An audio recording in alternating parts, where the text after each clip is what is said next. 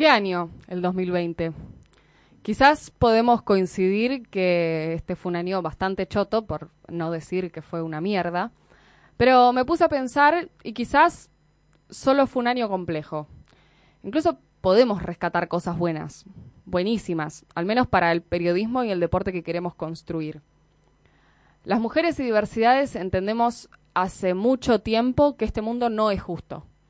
No es justo para la mayoría de la gente, pero para nosotros en especial. Y empezamos a copar un montón de espacios para discutir y transformar. Y no tengo dudas de que este año fue una expresión de eso. En nuestro país, la inauguración del Ministerio de Mujeres, Género y Diversidad marcó sin dudas un antes y un después, porque sabíamos que ese ministerio permitiría que las políticas públicas se piensen con perspectiva de género. Por primera vez en la historia, la Secretaría de Deportes de la Nación está a cargo de una mujer. Desde allí, y articulando con el Ministerio de las Mujeres, Género y Diversidad, se llevaron adelante cursos, capacitaciones y actividades varias con instituciones y asociaciones deportivas y clubes de todo el país. La ley Micaela, sancionada en diciembre de 2018, llegó al deporte, y esa es una notición porque las instituciones deportivas y los clubes son lugares en los que se mantienen prácticas violentas y binarias, se refuerzan cotidianamente estereotipos y no había hasta entonces instrumentos claros para combatir eso. Durante este 2020 la mayoría de los clubes de primera división inauguró áreas o subcomisiones de género y aprobó protocolos para combatir la violencia dentro de esos espacios. Algunos clubes aprobaron el cupo femenino en sus dirigencias. En fechas como el 8 de marzo, el 3 de junio, el Día Internacional para la Erradicación de la Violencia contra la Mujer y el Día del Orgullo, muchos clubes usaron sus redes sociales para expresar mensajes reflexivos o reivindicatorios de esas luchas. En un mundo donde el concepto lesbiana se usó muchísimo tiempo para adoctrinar a las mujeres que querían jugar al fútbol y formaba parte de una etiqueta peyorativa que decía que las mujeres que jugaban al fútbol querían ser hombres, la visibilización del orgullo LGBTIQ es absolutamente celebrable. En febrero de este año, Agostina Escaliza y Morena Beltrán se convirtieron en las primeras mujeres en conducir el noticiero central de ESPN. En junio de este año, Patricia Rodríguez Barrios, directora general del Elche, fue elegida como vicepresidenta segunda de la Liga de Fútbol Profesional de España, convirtiéndose en la primera mujer que ocupa ese cargo. Aunque la AFA está lejos de ese paso, los triunfos de las mujeres y diversidades se celebran en todo el mundo. Esa debe ser una consigna. Después lo perdimos físicamente al Diego y para muchos el mundo se derrumbó. Lloramos, pero después de llorar debatimos y esa también es una alegría inmensa. Porque la muerte del Diego nos permitió discutir con un montón de compañeras respecto de lo que entendemos por feminismo. No sé si vimos tantas notas sobre feminismo popular en tantos medios al mismo tiempo en otro momento de la historia. Y eso también es súper celebrable. Poder debatir, poder construir con lesotres codo a codo, poder pensar en el feminismo que queremos y por lo tanto en el modelo de país y de mundo que queremos en este contexto de extrema complejidad es muy valioso. Y parecía que se nos iba el año sumidas en la tristeza más profunda y sin embargo, el primero de diciembre, Stephanie Frappart se convirtió en la primera mujer en arbitrar un partido de Champions. Y algunos días después, acá, en nuestro vecino Berizo, Mara Gómez se convirtió en la primera futbolista trans en firmar un contrato profesional justo antes de que efectivamente y a nivel nacional pudiéramos celebrar la sanción del Día de la Futbolista, para celebrar aquellas gladiadoras que con dos pesos con cincuenta se fueron a México a jugar un mundial en el que el 21 de agosto de 1971 le ganaron 4 a 1 a Inglaterra en el mítico Estadio Azteca. Seguro que quedan muchos pasos por dar, muchas discusiones por transitar y muchos espacios que copar. Pero el 2020 nos dejó claro que el deporte y el periodismo están ahí y que no nos sacan nadie de ese lugar. Por eso, aguante este 2020 de lucha y aguante la no se mancha.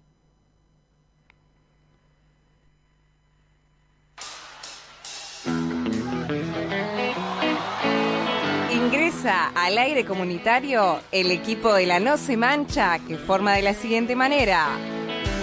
El chino pene el arco. En el fondo la línea de cuatro con Brian Ojeda, El Goyo Graso, Lucas Torres y David Soltero. En el medio campo, Valentina Durán, Felipe Bertola y Eduard Paz. De enganche, Miranda Cerda Campano. Y en la delantera, Maya Kurik y Marina Tegui. Conduce técnicamente Nazareno Santucho Re.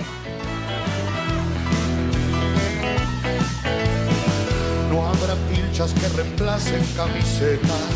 Cuando bajen las banderas de los clubes, si en tu rostro se reflejan otras jetas, el cemento se hace carne en multitudes. Fue mi padre, fue un hermano, fue un amigo, o tal vez el resultado de un partido de este dulce Bienvenidos a este último programa de la No se mancha, de esta segunda temporada que hacemos aquí al aire comunitario de Radio Estación Sur. Mi nombre es Miranda Cerdá, hasta las 23 les vamos a estar haciendo compañía. Bueno, hoy con un programa especial por ser el último, por ser el que cierra eh, esta temporada. Eh, bueno, un año más de, No Se Mancha. Em, bueno, yo siempre le tuve mucha confianza a la No Se Mancha, pero es, es, muy lindo poder estar cerrando otro año y saber que seguramente el año que viene eh, nos vuelva a, encontrar juntos. Eh, les decía, preparamos un, programa súper especial en el que, bueno, vamos a tratar de cambiar un poco esta lógica con la que nos solemos manejar. Tenemos bueno algunos espacios que, que, van a estar trayendo novedades y, análisis, que es lo que caracteriza a, este programa, pero eh, bueno, hoy no estoy sola y no solamente me acompaña mi querido compañero en la co-conducción de este programa, Lucas Torres, sino que, eh, bueno, respetando todos los protocolos eh, sanitarios, toda la No Se Mancha está aquí, bueno, algunos obviamente por, por algunas cuestiones están desde la virtualidad, pero la gran mayoría de, los compañeros se pudo acercar a la radio y esa es una alegría inmensa eh, poder volver a vernos las caras, compartir este estudio eh, hermoso como es el estudio Jorge Alorza. Eh, así que bueno, Luquitas, bienvenido. Gracias, gracias. Bueno, buenas noches para, para todos. Y sí, hemos vuelto casi todos. obviamente no, no estamos todos en, en, el estudio, pero, pero sí estamos en Radio Estación Sur. Dijiste que vamos a tener un espacio de debate, también vamos a tener un espacio de recreativo, digamos, eh, es una especie de sorpresa para, para la gente. Sí, vos, vos solés arruinar las sorpresas. Exactamente, pero no voy a spoilear nada, no voy a spoilear nada, eh, esa es mi especialidad, pero al día de hoy no, no lo voy a hacer. Eh, simplemente comentarles que estoy súper contento de estar acá y finalizando el año todos juntos. Bueno, una, una alegría obviamente tenerte. La tengo acá conmigo también, una alegría inmensa, la enojona de este programa, la que siempre putea, está ahí caliente. Bueno, está Maya Kubrick de vuelta en este hermoso estudio. Qué hermosa presentación, debo decir que me emocioné. Me caracteriza muy bien eh, lo que dijiste.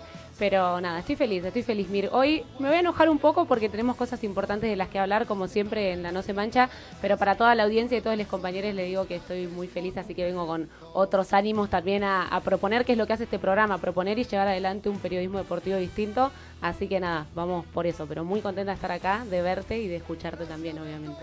Bueno, un, un verdadero lujazo.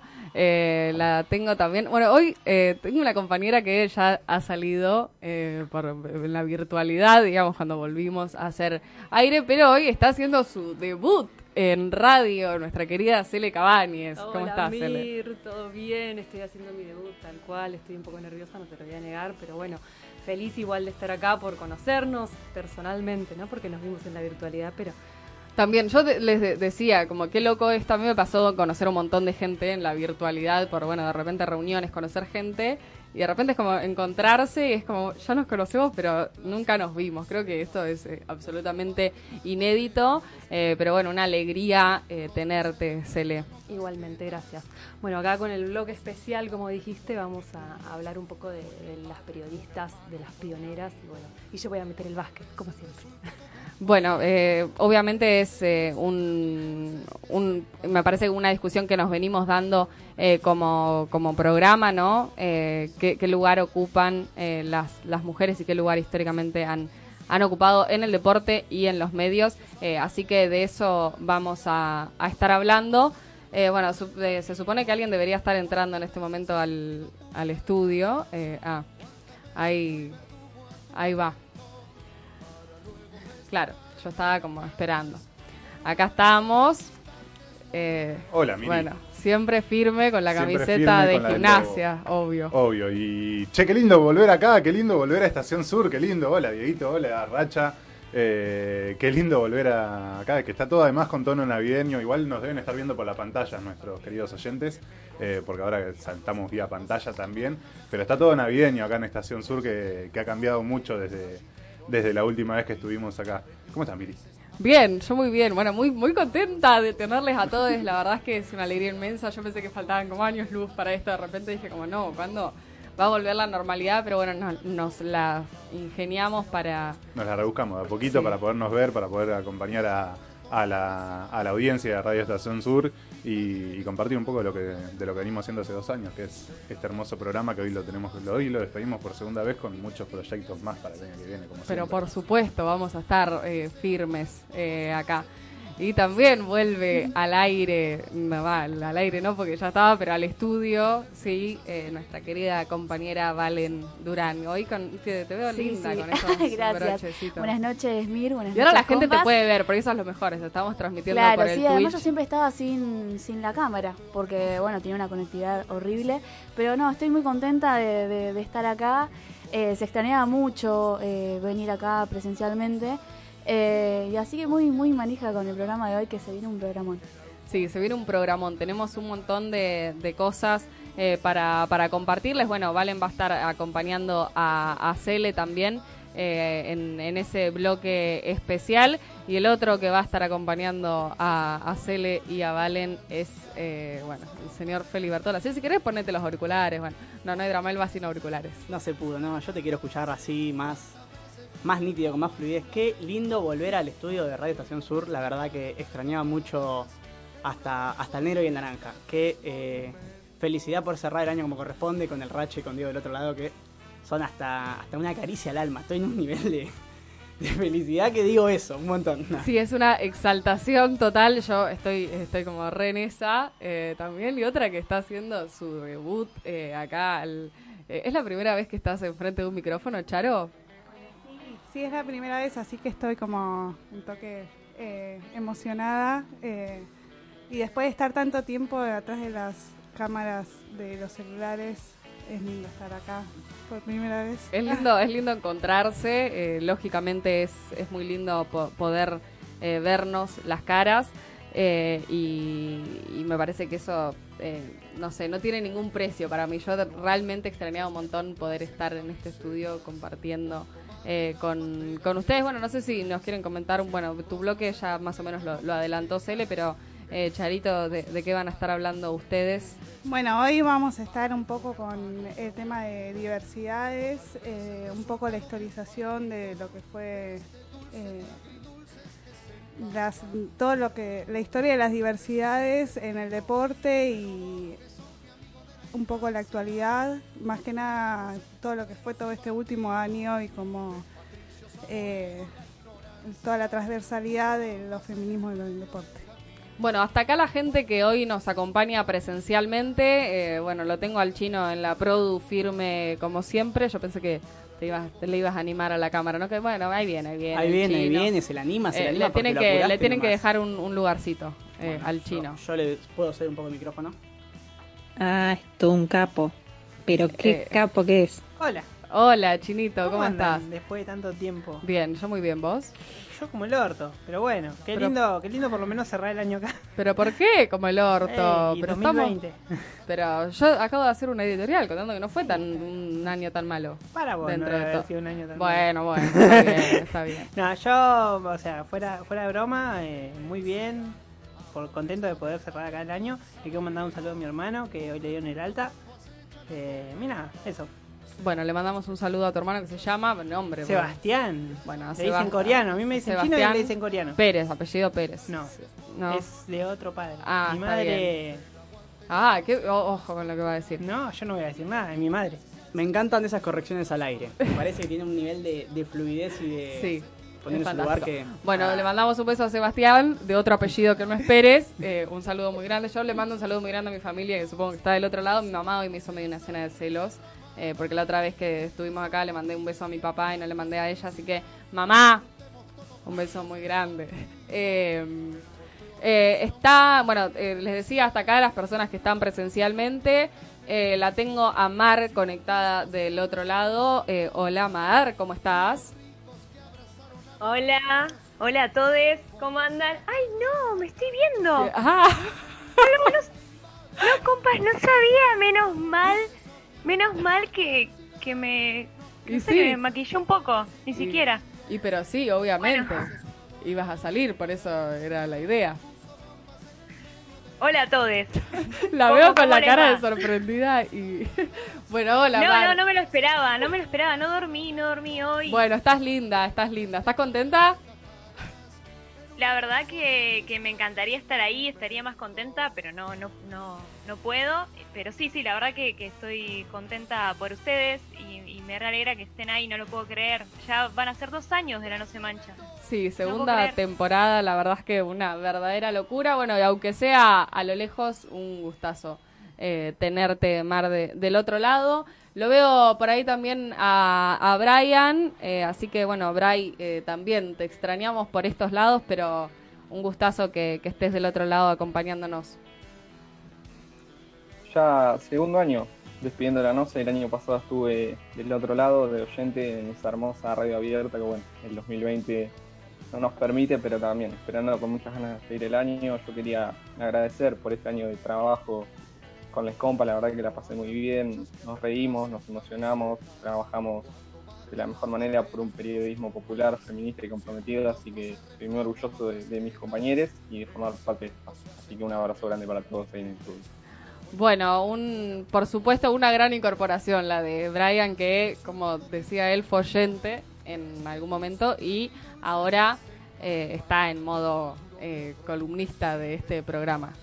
¿Eso significa que, que la historia de Brian invita a que abramos el espacio de Radio Estación Sur y la No Se Mancha? Pero a por más gente? supuesto, por supuesto, siempre que eh, se pueda, quizás en algún momento ya, eh, porque nos pasamos como de número, arrancamos siendo como unos siete, que ya éramos como un montón, eh, y ahora somos como 12, eh, así que bueno, quizás, no sé, tendremos que pensar en una tira diaria, quién te dice, bueno, no sé, capaz que viene renovada la No Se Mancha.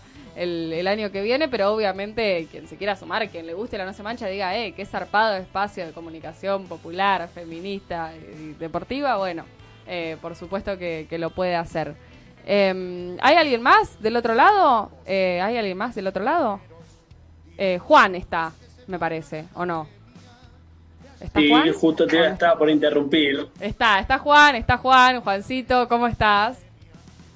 Bien, bien, bien. Contento de estar de vuelta en la No Se Mancha. La, eh, un hermoso lugar, la Estación Sur. Yo ya la conozco, mi mamá hacía radio ahí. Piden acá que prendas la cámara, si, si se puede, porque te puede ver la gente. encan- Me encantaría prender la cámara, pero no puedo, no, no estoy pudiendo. Ah. Está habilitada en el Zoom, pero mi, mi computadora ah, es claro que el 2020 no me quiso eh, transmitir.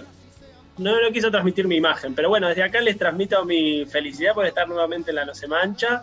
Eh, desde Uturunco les agradecemos el espacio zarpado de comunicación eh, que nos brindaron, que, nos, que nos, tiraron ese centro y nosotros, como obviamente en términos no se mancha, cabeceamos. Y aquí estamos, llegando a fin de año, siendo parte, como pudimos, de, de la forma en la que hemos podido llegar, con los debates que, hemos, que, nos parecían importantes traer. Eh, pero bueno, pudimos sostener y contentos. Por lo menos hablo por mí, creo que con- por Charo también. Sí, un lujazo, un lujazo tenerles eh, a, a les dos eh, siendo parte de este programa y también acompañándonos eh, en este cierre de temporada. Eh, agradecerle mucho, pero mucho eh, al Racha y a Diego que, eh, bueno, nos están acompañando del otro lado, encargándose que todo esto salga a la perfección. Nosotros nos vamos a una breve pausa y enseguida seguimos con más No se mancha.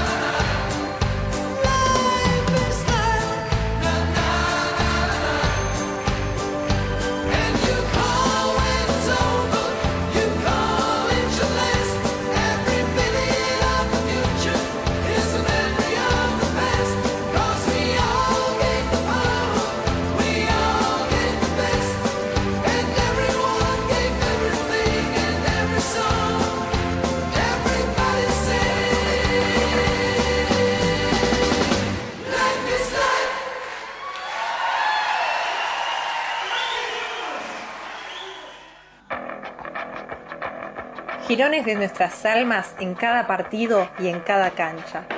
Porque no vamos a pagar por solo equivocarnos. ¿Qué tal? Y con nombre rutinario. Mirar a la muchacha como besa su rosario. Pide al cielo que suspira con su rezo diario. Pero se ve que Dios no. Y seguimos al aire de Radio Estación Sur 91.7. Y bueno, en este bloque vamos a hablar de lo que sería la historización de, de las mujeres y diversidades en el periodismo. Y bueno, para hablar sobre el panorama actual eh, de la presencia de mujeres y diversidades en los medios de comunicación, primero hay que remitirnos eh, a años pasados. Eh, Eglis Giovanelli fue la primera figura femenina en los programas deportivos.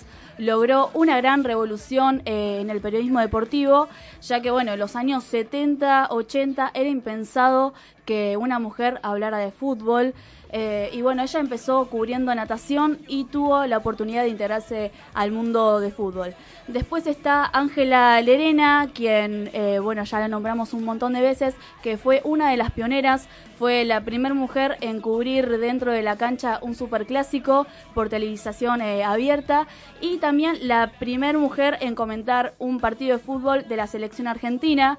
Después también eh, Alina Moine, locutora con orientación periodística, que cubrió eventos importantes como los mundiales y los Juegos Olímpicos.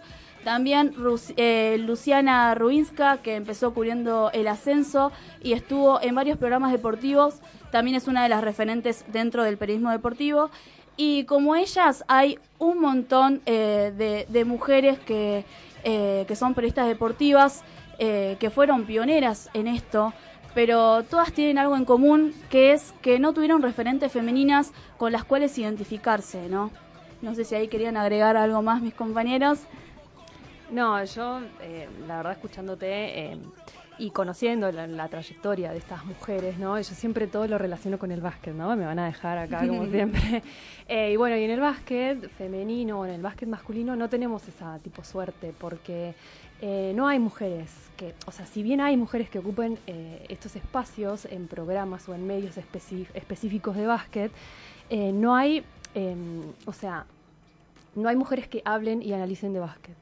Eh, por ejemplo, eh, hay un programa que sale por Teis Sport, que es eh, uno contra uno se llama, y Sí. hay una mujer, hay una figura femenina, pero bueno, solamente hace las publicidades y los los sorteos y algo así, y todos los, los demás hombres se encargan de no darla, eh, de analizar y hacer las entrevistas. Ella no entrevista, no hace nada.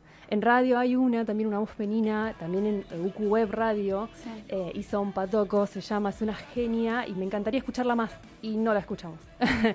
Eh, después, eh, y con esto ya como finalizo un poco, em, hay, se hicieron unos contenidos de streaming eh, de, mm, se llama de, la, de la Liga Nacional y estuvieron, estaban tres mujeres, eh, una de ellas eh, es Alejandra Martínez en la conducción, Delfina Jerez y Pía mm, Marcosele, y ellas, o sea, no son del ambiente del básquet. Y bueno, ellas se encargaban de entrevistar y hacían una entrevista, eh, o sea, que nada tenía que ver con lo que pasa dentro de una cancha de básquet. Entonces ahí tenemos como una falencia, ¿no? Y una, una apuesta a futuro que ojalá estas mujeres que vos nombrás, que, so- son, que inspiran y todo, puedan llegar también, ¿no? Al lado del básquet.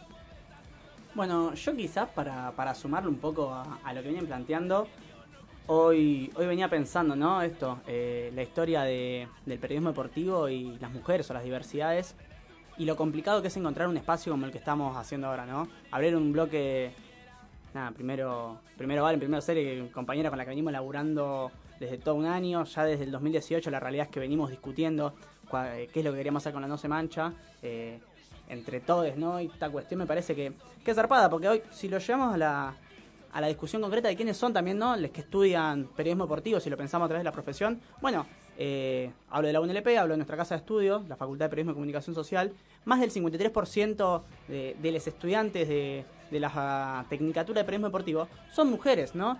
Y, y eso no se ve reflejado de ninguna manera ni en los micrófonos de los espacios de La Plata, ni menos en los micrófonos de, de la televisión nacional y de los grandes medios de comunicación, ¿no? Entonces, eh, no está bueno tirarse un autobombo, voy a tirar un autobombo para Radio Estación Sur y para No Se Mancha, que es que la realidad somos el único espacio platense, me parece, o uno de los espacios que, que encabeza eso, esto hace mucho tiempo, con voces femeninas conduciendo, y nada, dando estas terribles discusiones, ¿no? Hoy nuevamente volví a escuchar después de, de unas semanas de que sane eh, nuestro programa que hicimos el 26 de, noviembre con un nudo en la garganta, ¿no? El programa que hicimos un día después de la muerte de Diego. Y me parece que ese programa entero, pero principalmente la, editorial de Miranda Cerdá Campano, eh, deja bien en claro qué es lo que viene a hacer la No Se Mancha y qué es lo que venimos a discutir. Me parece que, nada, esto se lo agradezco a ustedes, que son las que, las que llevan esto adelante. Eh, venimos, por, venimos por donde tiene que ser, ¿no? Y es eso, si hoy la mayoría de los estudiantes son voces femeninas o, de la diversidad en la Facultad de Periodismo y Comunicación Social, bueno, eh, corresponde que empiecen a estar en los lugares que, les corresponde. Algo que también no, se ve en, en los medios de comunicación, más que nada deportivos, es que no hay diversidades. No, no, no hay eh, mujeres trans eh, que, que hablen de fútbol o que hablen de cualquiera eh, de cualquier deporte. Recién ahora están empezando a ver mujeres, se ve más. Eh, pero bueno, son espacios que, también que hay que eh, que, la- que las mujeres se lo, se lo merecen porque estudiamos para eso, pero, pero bueno, es como que el lugar sigue siendo eh, machista, eh, sigue estando esos discursos. Y no es solamente que, que es algo, no sé, del- del deporte, sino que los propios periodistas son los que dicen, eh, que señalan a las compañías diciendo como que no pueden hablar sobre, sobre eh, diferentes cosas, como por ejemplo, eh, no sé, de, de fútbol, porque siempre fueron lugares disputados por los hombres. Sí, bueno. eh, en el básquet también pasa. En el básquet también pasa, pasa eso, sí, sí, tal cual. Yo estoy en modo. Nada, se, se darán cuenta que es la primera vez después de mucho tiempo que eh, me parece que tenemos un micrófono enfrente, la Sí, sí, situación de tal hablar cual, al aire y estamos como para arriba, levantando un poco este 2020 de mierda. Y, y lo otro que quería decir también, sigo con el autobombo La No Se Mancha, un espacio, un espacio donde ahora, por ejemplo, yo recién, eh, Cele estaba hablando con tu hija, ¿no? Me parece que eso también es construir otra comunicación.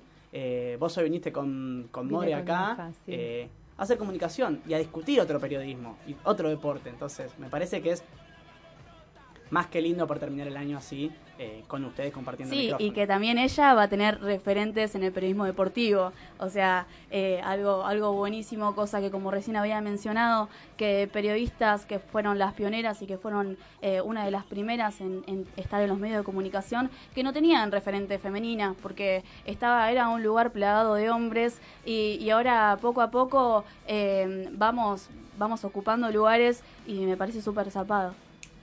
Eh, espero que, que- que tu hija eh, hoy participe. Bueno, le encanta, le encanta. Ella dijo que se iba a animar a hablar, así que si le prestan un ratito el micrófono al último, se va a animar. Bueno, tenemos, capaz que tenemos futura periodista futura deportiva. periodista deportiva. Sí, sí, sí, futura basquetbolista también. Va, ya tiene puesta la remera de, Sí, sí, sí. de la no se mancha. Eh, no, yo quizás lo último quizás que, que iba queriendo agregar es que este año si hay algo que, que emergió y que se fue para arriba fueron las transmisiones más independientes de alguna manera, ¿no? La cuestión de, eh, del stream, del Twitch, de los videos de Instagram, de gente nada, sin, sin transar con ningún espacio, sin tener mucha capacidad económica encima para, para poder mostrarse, ¿no?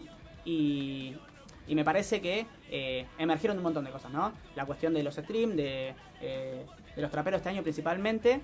Y si hay algo que no ocurrió, que me parece que sí existe, son estos, son eh, las transmisiones deportivas o las periodistas femeninas de esta manera para, nada, para poder salir a esa cancha, ¿no? Y no es porque no existe. No sé, me parece que este año fue furor, pongo el ejemplo de un espacio de, de entrevistas a través de YouTube, un, un canal que pertenece a, a Mario Pergolini, estoy hablando de Caja Negra, ¿no? Que lleva tanta cantidad de, de entrevistas y que va levantando a, a- a las nuevas voces que van saliendo, ya sea tanto del trapo, de los streams, etcétera, y no se levantan a las voces femeninas que hacen esto, que disputan otros lugares, ¿no? Como que me parece que se han abierto un montón de, de juegos y un contexto más que, más que interesante para escuchar nuevas voces, pero como que hay lugares que siguen siendo tabú, ¿no? Y el periodismo deportivo es un espacio que es un pozo que, un- que no se puede entrar, ¿no? ¿Y qué es esto? Quienes entran se le vuelve la vida imposible. Ángela Lerena eh, estuvo participando en las eliminatorias de Argentina y nos cansamos de que sea tendencia eh, Ángela Lerena bardean, eh, bardeándola, ¿no? Entonces, Sí, sí. me parece que hoy desde la No Se Mancha cerramos un año para el año que viene eh, encarar otro periodismo deportivo y, y estoy más que, más que feliz. Bueno, Bueno, eh, hasta acá terminó eh, el bloque, zarpado bloque. Eh, y nos vamos a una pausa eh, y seguimos con más No se mancha. Ya, le- ya- ya es Yo hablo como suficiente. una periodista de Pero fútbol, vos si no sabés lo que es una pelota. Pero vos si no sabés lo que es una pelota. Pero vos si no sabés lo que es una pelota. Andá a lavar los platos. Andá a lavar los platos. Andá a lavar los platos. Pero andá. Pero andá. Porque se juegan los partidos y todo el mundo ve. Y en- ahí es donde aparecen las mujeres viendo los partidos de fútbol. Yo tengo un gran cariño por todas las mujeres, lo más grande que inventó Dios son las mujeres, pero no viendo partidos de fútbol, no viendo partidos de fútbol, porque no entienden nada. Antonella, defendí la parada lo más que pude, pero acá, acá tenemos un, un problema con el turco. Yo le digo, está cerrado, el turco está cerrado. Sí, sí, en eso sí. El turco está cerrado. Yo creo que necesitamos necesitamos terapia, necesitamos hacer una terapia de grupo. Necesitamos terapia de grupo, terapia de grupo para una, para una opinión. A eso estamos nosotros aquí, para pararos los pies y para recordaros que esto es un fútbol, un deporte para hombres. Y mujeres. y para mujeres. Hombres. Mujeres no, no. En tertulia No, no, no, Cristóbal, el del sábado, el del para el sábado para, campeonato hombres. del mundo, que igual no te has enterado. Enhorabuena, enhorabuena. O sea, Las chicas del fútbol el femenino han pedido que por favor llenen los estadios, que vayan a verlas. Primero dejen de reclamar tanto y después ganen, pues por favor. Dios mío.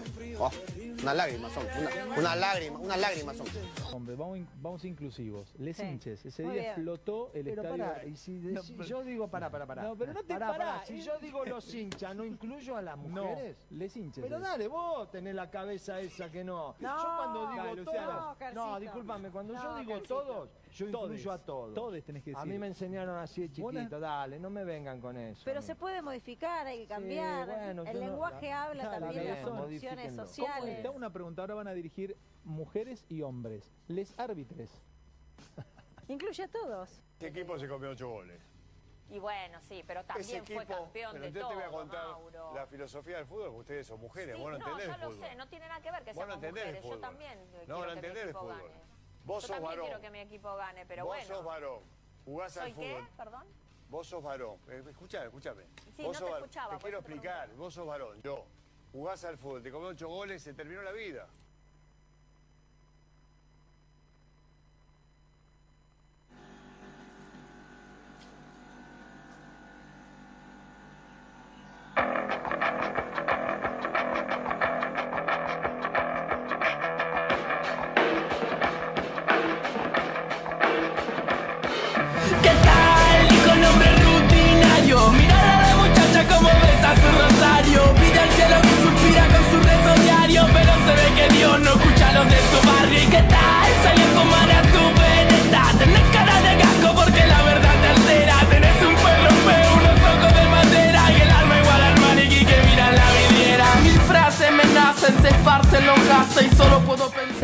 Al aire comunitario de Radio Estación Sur 91.7. Esto es La No Se Mancha, es el último programa de La No Se Mancha. Estamos emocionadísimos por eso.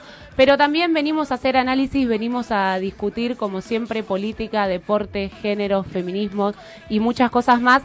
Así que por eso un poco escuchábamos el informe que pasaba recién, que recopilaba algunas voces casi todas bastante nefastas realmente. Nos gustaría, en primer lugar, pedir que no queremos escuchar más esas voces en los medios de comunicación y por eso un poco también venimos a hacer este análisis, digo, como para presentar el escenario Argentina, un país en el que se cree que el 95% de la población ve la televisión, el 70% escucha radio, el 57% lee diarios o internet. Me parece que es más que importante discutir qué es lo que están mostrando esos espacios, porque claramente son espacios desde los cuales se construyen imágenes o formas que después se llevan a la representación en un montón de otros planos culturales. Entonces, como para empezar analizando nada, nos parecía interesante recopilar estas voces, pero también ir un poco más profundo en qué es lo que terminan transmitiendo esas voces o cuáles son las ideas que tienen y a las que quieren llegar. Y un poco para eso también estamos acá con Martegli, Brian, que querían traer algunos aportes respecto a la construcción también de estereotipos. Sí, Mir, eh, viniendo de la mano con, lo que estabas diciendo, eh, históricamente hablando, la comunicación deportiva es un ámbito donde siempre le puso el freno a las mujeres y a las disidencias, a la diversidad en sí. Tenemos muchos ejemplos donde hoy en día, lamentablemente, algunos se siguen reproduciendo. Generalmente eh, estos se dan en los programas deportivos que están en los medios hegemónicos eh, masivos, como Fox Sport, E ESPN, entendiendo también eh, a quiénes responden, ¿no? ¿Quiénes son los dueños? Y siempre en la No se mancha los ponemos en debate constante, lo hemos hecho todo el año, lo hemos hecho el año pasado, porque es necesario eh, mostrar estas discriminaci- discriminaciones. Son, la verdad que son eh, muchas preguntas que se me vienen a la cabeza. Y por otro lado, eh, en este último tiempo, gracias a los feminismos, a los colectivos feministas, mujeres y disidencias, están ganando lugares en los medios. Y resalto la palabra ganar porque lamentablemente es un escenario de, lucha constante, ya que no es fácil llegar a estos espacios. No son fáciles porque se basan en una estructura patriarcal, donde desde siempre las mujeres no fueron tratadas como profesionales, como, como personas, porque también tenemos eh, derechos, como todos, sino como siempre tratadas como objeto sex- sexual. Y ni hablar de la ausencia de personas disidentes y la discriminación, como la transfobia, lesbofobia, homofobia y gordofobia. Esta última palabra ha sido uno de los temas que más se debatieron en cuarentena por las redes. Porque es verdad, eh, si, o sea, me, me- me pregunto, ¿no? Y nos preguntamos, ¿cuántas de esas mujeres que, ganaron terreno son gordas? Y aclaro que aplaudimos a las compañeras, que, hoy en día están haciendo el trabajo que aman y que cada momento que pasa se visibiliza más la necesidad de, de- expandirnos profesionalmente, ¿no? Desde conducir un programa hasta relatar eh, un partido de fútbol. Y no se trata de punitivismo, por ese lado jamás, eh, sino más bien de poder debatir de qué forma y cuáles son los estereotipos que se siguen reproduciendo, reproduciendo ¿no? Que criminalizan la diversidad eh, de los cuerpos.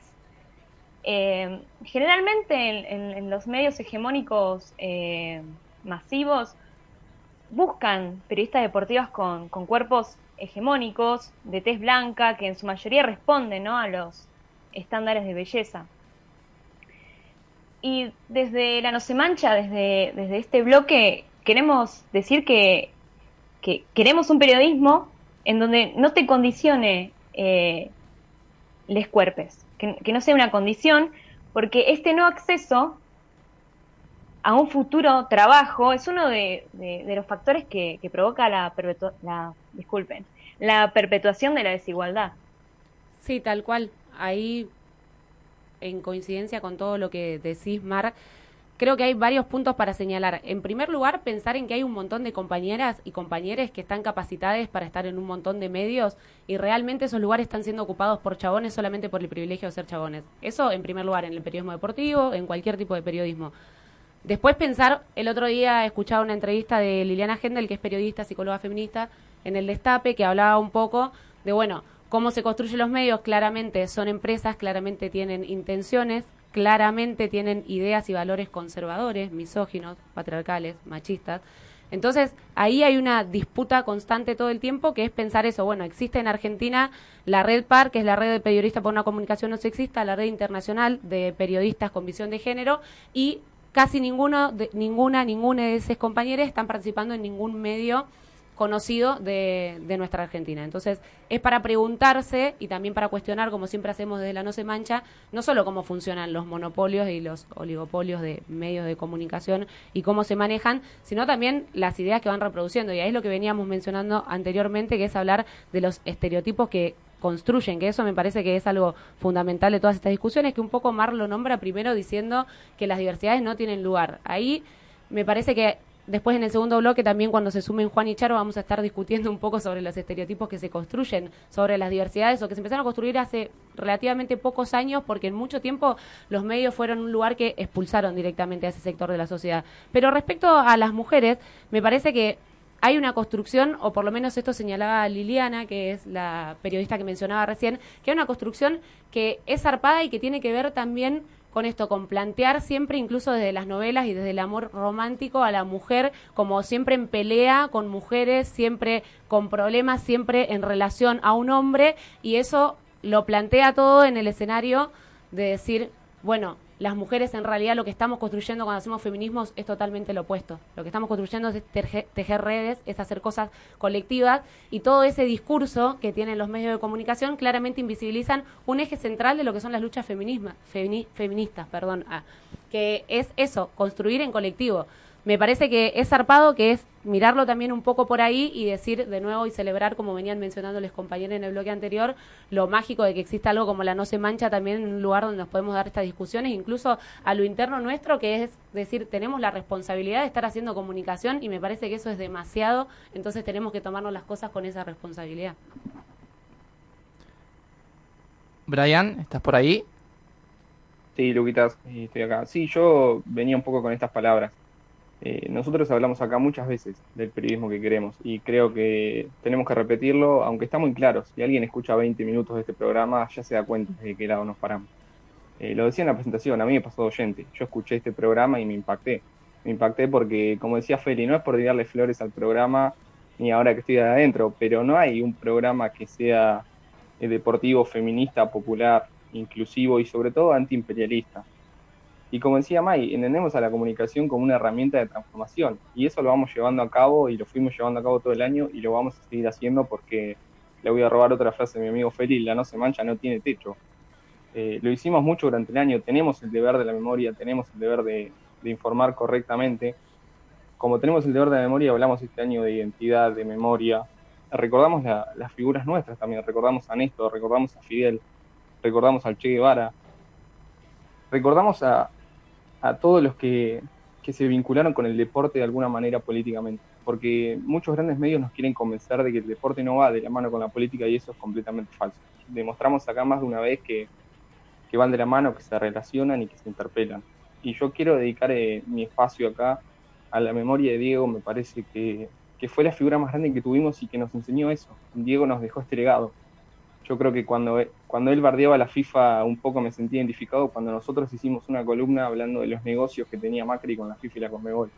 Que eso no lo dicen en ningún programa deportivo. Se divierten más hablando de que si Soldano o Guanchope Ávila, que quién hace más goles o no. Y no le saco mérito a los programas deportivos porque acá también hemos hablado de temas de actualidad y que, y que nos competen. Pero me parece que, que tienen que ser más comprometidos los programas. Yo sé que, que vamos por buen camino y que, que se van a generar a partir de No Se Mancha muchos espacios de resistencia que nos tomen como bandera. Y eso realmente eh, me pone orgulloso porque, como dijo el Diego, que es quien le da el nombre a este hermoso programa, la pelota no se mancha y como dijo una vez al lado del comandante eh, Hugo Chávez, la Argentina es digna.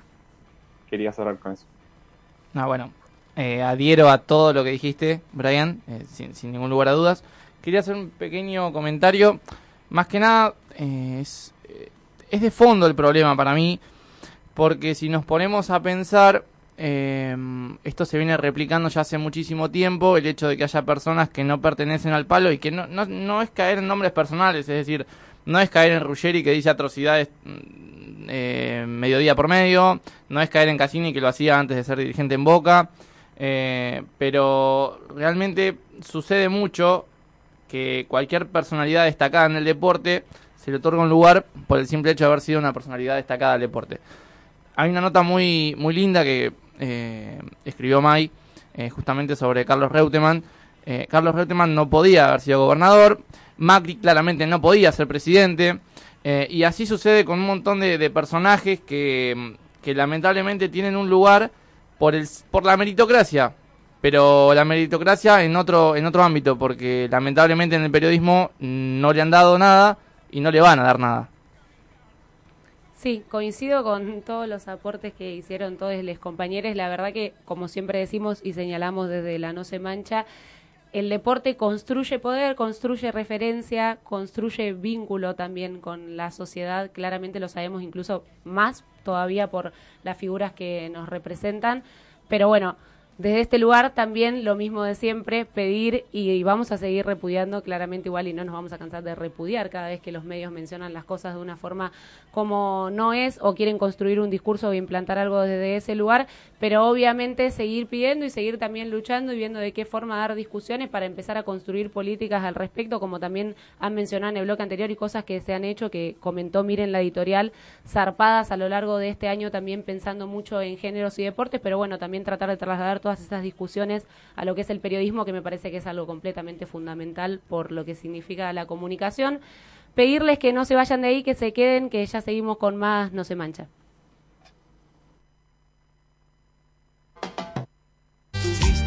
Para venir y agitar el abismero. Con el malafamero, re rapero y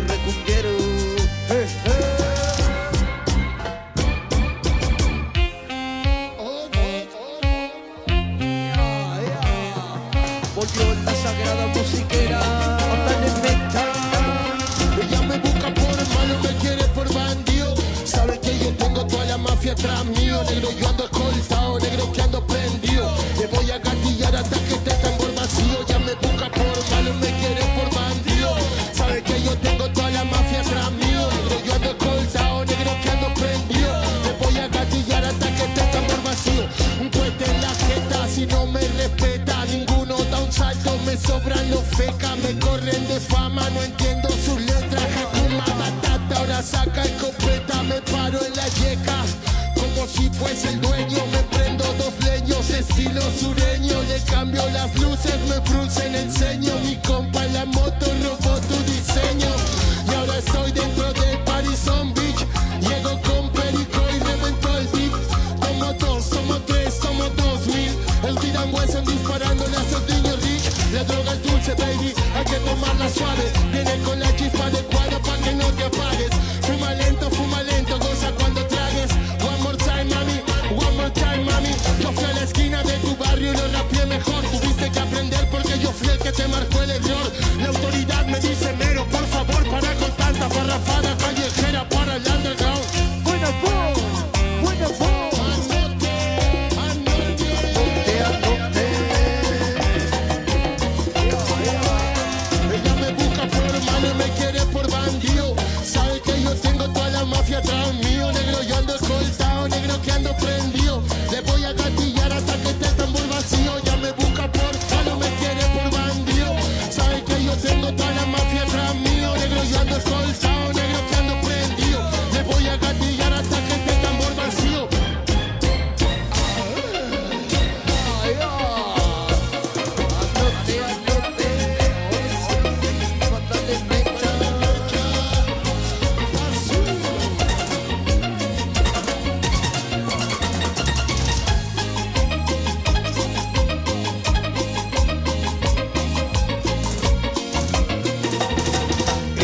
Barrio me hacen causa porque baten que no soy estudioso, buena fama, como mi hermano mayor. Él se hizo buena fama, estudiando y trabajando. Yo me hice mala fama, como escabeando y mandándole meta.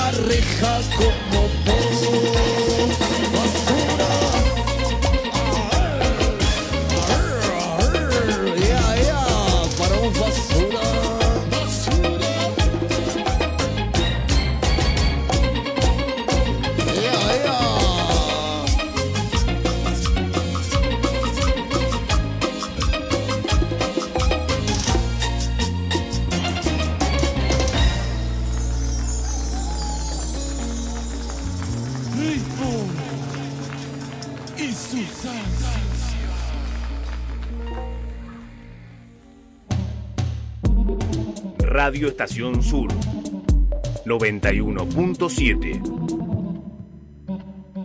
Se acercan las fiestas y queremos premiar a nuestra oyentada. En este 2020 de oscuridad, iluminate con el arbolito virtual de Radio Estación Sur. Nos hacen de pamanueles, guarangas y coat. Militancia canchera. Vuelva prontos. Tienda de diseño. Cia indumentaria, ropa femina. Mambo, productos artesanales en cerámica. Color humano, tatú y piercing. La Colmena, libros ilustrados. High Top, mochilas y valijas. Bocanada, bar y cervecería. La bicicletería, cocina de autor. Agulú, tienda de bebés. Afenix, productos capilares y cremas artesanales. Iluminate con el arbolito virtual de Radio Estación Sur. Sorteos y regalos para ponerte, para comer, para regalar, para leer, para cambiar. Arbolito virtual de Radio Estación Sur. Este 18 de diciembre te llenamos de regalos con el arbolito virtual de Radio Estación Sur. Hola, mi nombre es Florencia Canale. Quedarnos en nuestras casas es la mejor manera de cuidarnos del coronavirus. Sin embargo, para muchas mujeres el aislamiento puede aumentar el riesgo de sufrir violencia. ¿Conoces a una mujer que está en esta situación? No la dejes sola. Escribile o llamala todos los días. Hacele saber que cuenta con vos. Pedí ayuda. Llama al 144 las 24 horas desde cualquier lugar del país. Es gratuito y anónimo. También podés enviar un mensaje por WhatsApp al 11 27 71 64 63. En caso de emergencia o riesgo de vida, marca 911. Vos también podés frenar la violencia de género. Torre de Juegos. Salí de la pantalla. La cuarentena se pasa mejor jugando. Torre de Juegos es la primera tienda física especializada en juegos de mesa de La Plata. Somos Torre de Juegos. Búscanos en Instagram y en Facebook. Desempolva tu lado lúdico en esta cuarentena.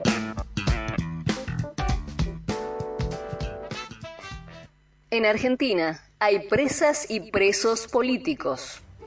La justicia no debería ser un instrumento de persecución política.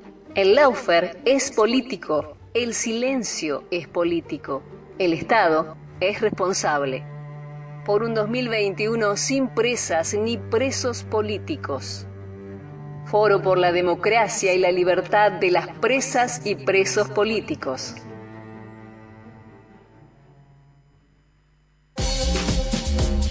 Seguinos en Instagram, Facebook y Twitter. Radio Estación Sur 91.7. Visita nuestra página web, nuestra página web y reviví las mejores entrevistas. www.radioestacionsur.org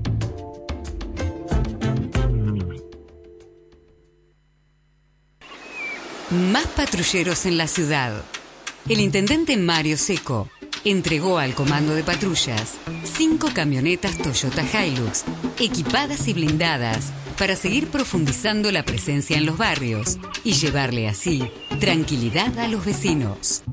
Además, se adquirieron 50 domos para monitorear la ciudad y prevenir hechos delictivos, mientras se avanza en la construcción del destacamento policial en Punta Lara. La municipalidad sigue invirtiendo en la seguridad de todos los ensenadenses, con la compra directa a la fábrica, ahorrando y reinvirtiendo una importante suma de dinero. Los impuestos vuelven a los vecinos. Municipalidad de Ensenada. Gestión Mario Seco. Las radios comunitarias argentinas ya tienen su propia agencia de noticias en Internet. agencia.farco.org.ar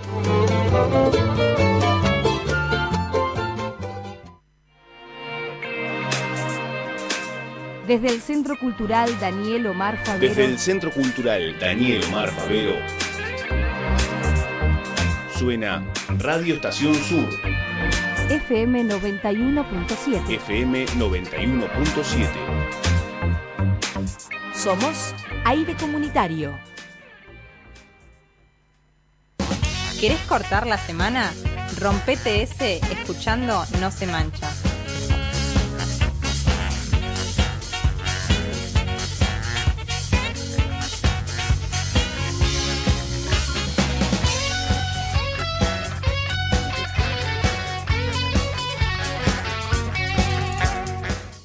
Seguimos al aire de Radio Estación Sur FM 91.7 y en esta oportunidad, bueno, nos vamos a meter a, analizar o a hablar o a debatir algo que quizás eh, en este programa ya veníamos debatiendo mucho, ¿no? Eh, hace poco hablábamos quizás de- del rol de, de las mujeres. Sabemos que para las mujeres siempre ha sido muy complejo eh, meterse y poder discutir eh, dentro de los espacios deportivos y siempre nos queda un poco esta discusión respecto de, bueno, qué pasa eh, con las diversidades para eh, las cuales obviamente es todavía más complejo eh, ocupar espacios de, discusión, espacios de los que suelen ser excluidos. Eh, y en ese sentido tenemos el agrado y el gusto de estar con Ale y con Val de la Asamblea No Binaria de, de Buenos Aires. Bueno, ellos nos van a estar eh, un poco dilucidando cuál es el trabajo que, que vienen haciendo en, en ese espacio. eh, y bueno, vamos a ir charlando un poco también eh, en relación a qué tiene que ver eso con, con el deporte. Así que bueno, bienvenides. Buenas, gracias. Muchísimas gracias por invitarnos. No, por favor, un gustazo eh, tenerles porque, eh, bueno, es una discusión que, que nos veníamos dando. Incluso a veces sentíamos como cierto, no sé si, si pudor, pero al no sentir, o sea, o, al sentirnos personas que quizás se identifican con uno de los géneros binarios, eh, quizás dar esas discusiones era como, bueno, no, pero yo la verdad es que me da un poco de cosa. Eh, así que para mí un, un gusto poder tenerles acá y, y que realmente personas que, que lo viven eh, en carne y hueso puedan también estar eh, contando un poco eh, cuál es, cuál es esa experiencia y, bueno, precisamente les, quería consultar en primer lugar, bueno, cuál es el trabajo que, vienen realizando desde, desde la Asamblea. Muy importante, la verdad. Ojalá más espacios consultaran a la gente a la que atañen ese tipo de problemáticas, porque hace falta un montón de espacios. Eh, lo que hacemos con la asamblea es tratar de eh, generar un poco más de conciencia, información, difundir sobre las identidades no binarias. Hace poco, con el tema de la pandemia y la virtualidad, empezamos a, activar muchísimo más las redes en Instagram. Entonces, eh, nuestro activismo se volvió mucho más virtual, pero damos charlas, damos talleres, damos notas. Eh, nos acercamos a todo espacio que podemos, eh, tratando un poco de, generar conciencia sobre nuestras identidades, sobre las problemáticas que vivimos, sobre las luchas que estamos llevando a cabo. Eh, en este caso, por ejemplo, actualmente la más importante es el hecho de que no podemos acceder a documentos de identidad, pero con el, digamos, con el protagonismo que está empezando a tomar muy, muy de a poco la, lucha trans, eh, por suerte tenemos un poco más de espacio y estamos pudiendo acercarnos a espacios cada vez más grandes y tener un poco de llegada a, por ejemplo, las aulas o la academia. Así que nos juntamos más que nada para eso. Eh, Bueno, integran también una, una red latinoamericana, eh, eso es recontra re importante en términos de, articulación con otros espacios, no poder también eh, compartir esas vivencias eh, con personas en, en otras partes de- del mundo. Eh, ¿Cómo, cómo se, arranca a, a transitar también esa articulación? Es tremendo, la verdad. conocer las experiencias de gente en todo el continente enriqueció muchísimo el debate que estamos llevando a cabo. Eh, empezamos a entender un poco más la, disparidad que hay en las luchas y cómo eh, el desamparo eh, se acrecenta en un montón de sociedades que tienen muchas más dificultades. Em, lo que sucedió con la virtualidad, que es algo que por ahí, al estar tanto antes en la calle, no teníamos tanto en mente el hecho de que podíamos conectar más fácilmente con gente de todo el territorio. Entonces, em, empezamos a, o sea, surgió inicialmente la red latinoamericana tratando de armar reuniones para juntarnos con agrupaciones de no binarias de todo el país y fue como, bueno, pero también invitemos a, si quiere venir gente de otros países que venga y se terminó armando una red con un montón de países más, de donde incluso llegamos a hacer una conferencia que está subida a YouTube hablando de la situación en cada país. Excelente, ¿no? Eh, Eso, un, un dato. ¿Dónde se puede encontrar? ¿Está en YouTube? ¿En, en, qué- en qué canal? Como para... Tenemos un canal de la Asamblea No Binaria de Buenos Aires en YouTube, subimos un montón de las charlas que ya dimos y se viene muchísimo más material este verano. Genial, bueno, quedan invitadas entonces a, a suscribirse al canal y a, a mirar eh, los videos que ya están subidos. Exacto, como dicen ahora, activen la campanita en Asamblea No Binaria en YouTube. Bueno, también las encontr- eh, les encontramos en Instagram, eh, Asamblea No Binaria BSAS, ¿no? Correcto, sí. Perfecto. Bueno, yo les quería preguntar, bueno, estuviste hablando un poquito de lo que es eh, el documento de identidad, la identidad en sí misma, eh, y quería llegar al punto de la ley de identidad de género, ¿no? La ley de identidad de género es no binaria, pero la burocracia sí. Porque cuando nacemos eh, nos preguntan tal o tal. Entonces quería saber qué, qué opinión tiene la Asamblea eh, al respecto. eh, Al respecto de la ley, al respecto de la ley, al respecto de que quizás nos impongan ya desde, desde el vamos eh, esto de, de ser una cosa o la otra cuando en realidad eh, está demostrado que no es así. Sí, y no solo que esté impuesto desde el vamos, sino el hecho de que eh, sea absolutamente eh, también eh, certero en todos los sistemas, de ahí en adelante que esté constantemente reforzado que eh, no es algo que solamente es como, bueno, te asignaron un sexo y ya está, y quedó en tu partida de nacimiento. Condiciona cómo te trata la gente a lo largo de toda tu vida. Eh, lo vemos independientemente de si tenés una identidad de género no binaria, digamos, en el simple hecho de tener una expresión disidente, eh, ya se sufre un montón de discriminación, pero está reforzado en toda institución. Como el concepto es que te dividen por sexo en absolutamente todo, no solo en los nombres que te van a poner, sino en eh, los derechos que vas a tener, en, lo- en el acceso que vas a tener a diferentes prácticas, en lo difícil que te va a hacer avanzar en la vida, ya de por sí se termina volviendo difícil existir con esa expresión, pero cuando aparte empezás a tratar de reclamar una identidad de género que está por afuera de ese sistema, bueno, la lucha viene siendo más que nada contra el sistema burocrático y ahora mismo es contra el RENAPER, porque a ver, la ley de identidad de género es de vanguardia, es excelente, no hay una ley como ella en todo el mundo. eh, y da lugar a las identidades no binarias, pero eh, a pesar de que muchos registros pudieron modificar partidas de nacimiento para que las personas tengan algo que no sea masculino o femenino, eh, no está emitiendo los documentos el Registro Nacional de las Personas. Ahí ahora mismo esa es nuestra traba actualmente. Yo quería consultarles, bueno, hablabas recién, Val, de eh, todo lo que se construye, como a partir de qué sexo te, asignan al nacer, todo lo que se va construyendo y, se va reforzando eh, a partir de eso, ¿no? Existen un montón de estereotipos y de repente también te nombran eh, en relación a esos estereotipos en los que encajás eh, o no encajás. Eh, yo me, preguntaba, y quizás ya también un poco para, para adentrarnos en, en lo que hace al deporte, bueno, ¿qué, rol juegan de repente estos, estos, estos estereotipos? Bueno, pues pienso que si bien lo que hacemos en, en- en el activismo que, que intentamos fomentar, em, nada, queremos desmentir el hecho de que existen solamente dos identidades de género, que solamente podemos ocupar un lugar en una, pero sabemos que esta norma binaria se extiende también a nuestros cuerpos, lamentablemente. Es como si este sistema quisiera, nos quisiera totalmente separadas, quisiera eh, hacer como parecer natural el hecho de que ocupes un lugar en el mundo por el cuerpo que tienes, porque es así. Entonces, eh, pero si nos ponemos a pensar, esa creencia como que es más bien alimentada por, o sea, le alimenta sus argumentos en base a que nosotros lo creemos así.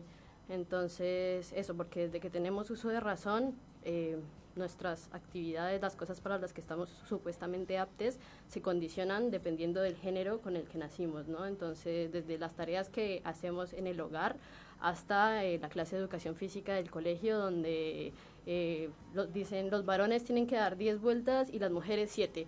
Eh, los varones tienen que hacer flexiones de pecho y las mujeres sentadillas. ¿Por qué?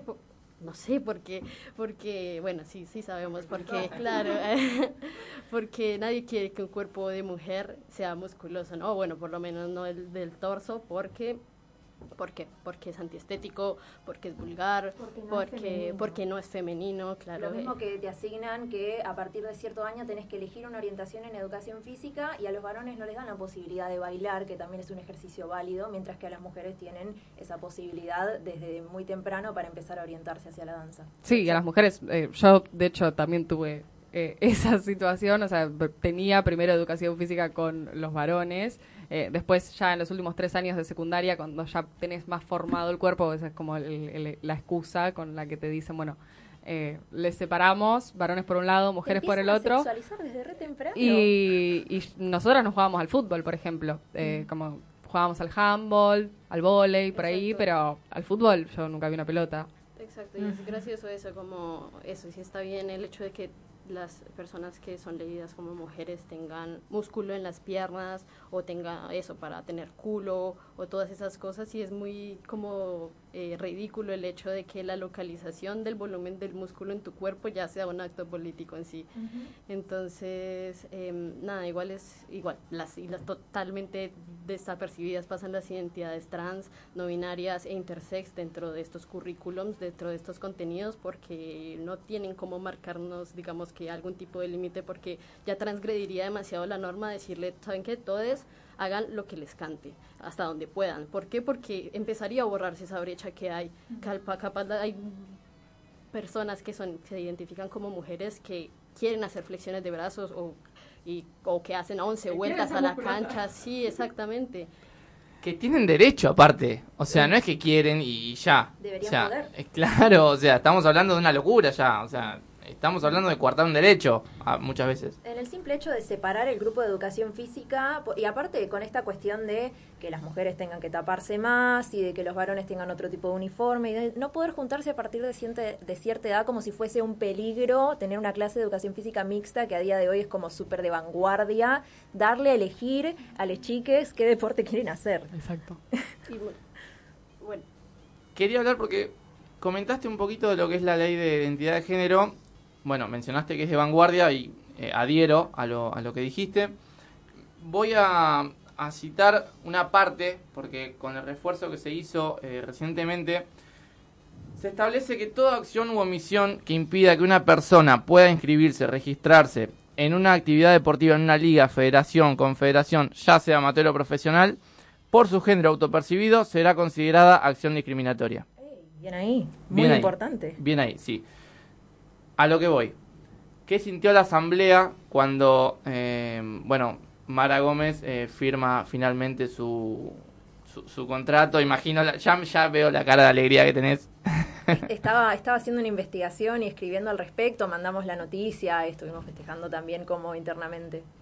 Es increíble, sí, porque nada, por- eh, nos ha perseguido demasiado ese tipo de, de, de- de estigmas, de estereotipos en cuanto a nuestros cuerpos, esta supuesta ventaja que tiene un cuerpo que fue asignado como hombre al nacer al- a participar en competencias deportivas, porque realmente no la creemos, nos, nos creemos realmente que, o sea, bueno, es, es, es, es bastante impresionante por el hecho de que mm, muchos organismos deportivos basan sus reglamentos, eh, las condiciones que ponen a las personas eh, con identidad de género distintas para participar en sus competencias en base a lo que condicionan sistemas más grandes internacionales.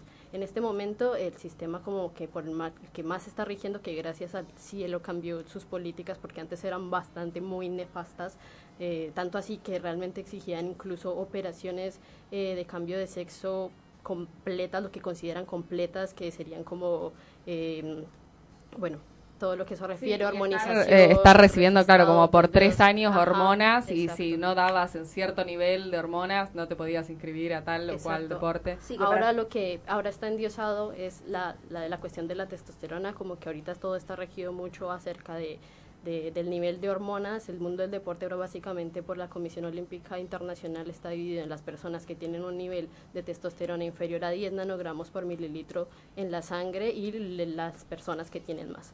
Entonces es como que en es, cuando sabes ese tipo de cosas se te llena la cabeza acerca de qué pasa con un montón de gente, ¿sí? ¿Cuántos hombres cisgénero producen menos de esa cantidad o cuántas mujeres cisgénero producen más de esa cantidad? ¿Qué pasa con las personas intersex?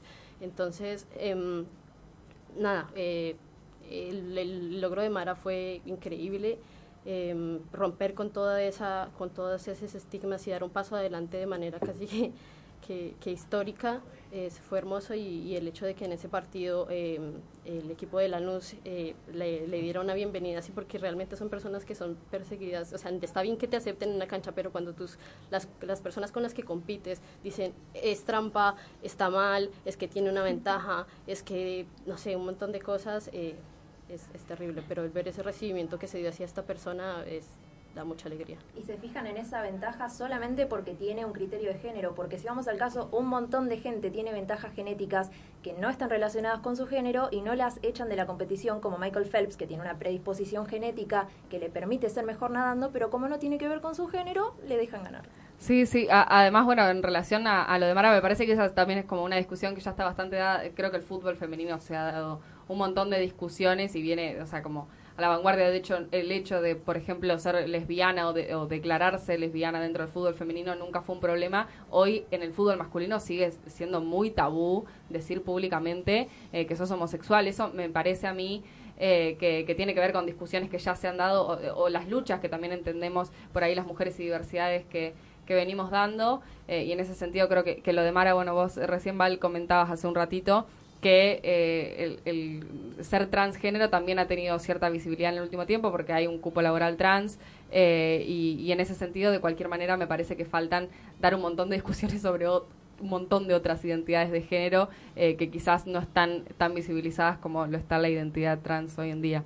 Total, sí, y sobre todo creo que lo que más, la discusión más grande en cuanto a nivel como físico que se da en cuanto a la supuesta desigualdad que hay en, en, en estos temas es eh, la, la, como lo que otorga la testosterona, que es como la musculatura, la grandeza, y uno piensa como, bueno, capaz en algunos espacios eso representa una ventaja, pero en todos los deportes lo es, y en qué espacios, porque si realmente es así, em, digamos, eh, no sé, yo estuve jugando rugby también jugué con personas que eran el triple de grandes que yo, el triple de altas, que realmente me daba mucho miedo, pero es un deporte donde, o sea, es una ventaja para muchos, pero yo tomaba el balón y me llevaba hasta la billetera y nadie me alcanzaba porque eran muy pesadas y eso ya era una ventaja para mí. Así hay gente que es más ágil, hay gente que hace mejores pases, hay gente que patea mejor, hay gente que eh, tiene mejor visión de campo y todos tenemos ciertas ventajas y, y el hecho de que solamente tengamos más fuerza capaz es una ventaja, pero no para dividir el mundo del deporte en dos polos completamente opuestos.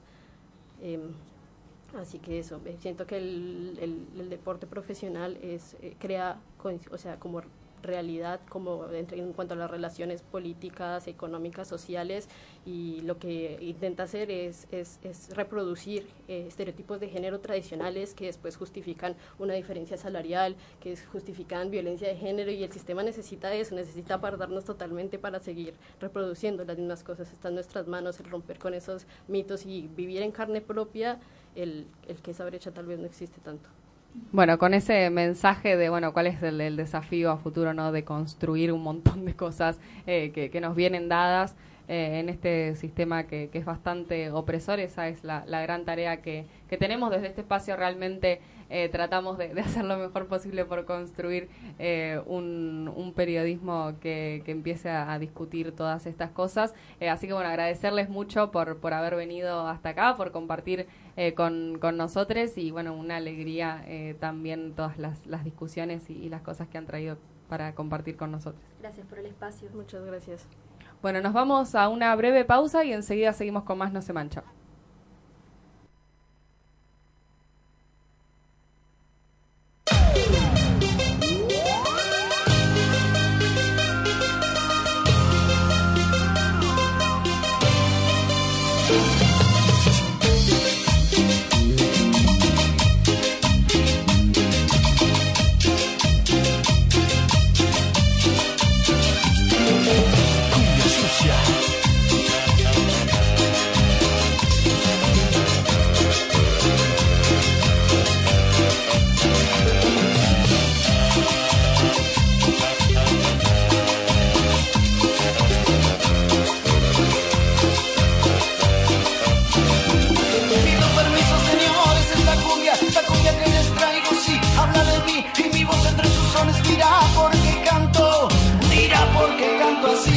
De pibe me crié en el barrio, me fui modelando en barro, con alegrías y con tristezas, las cosas de la pobreza y así mi cabeza creció en libertad, sin nada que perder y todo por ganar y porque nadie aprende. Por el camino fácil tuve suerte que mi educación sea la calle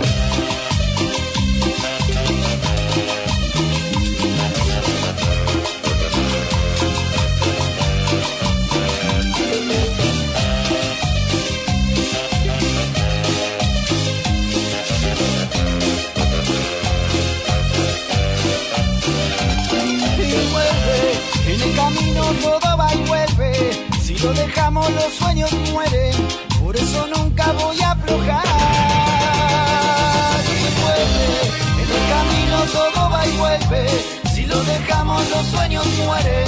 Por eso nunca voy a aflojar.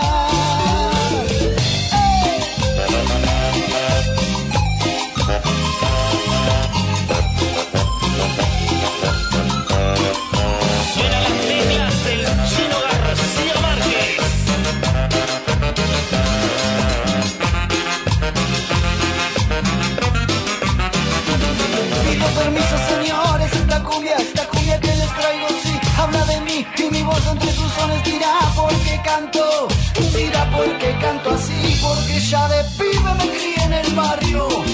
Me fui modelando el barro con alegrías y con tristeza, las cosas de la pobreza y así mi cabeza creció en libertad.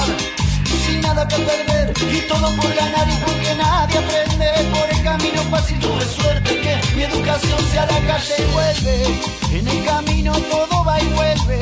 Si lo dejamos los sueños mueren. Por eso nunca voy a aflojar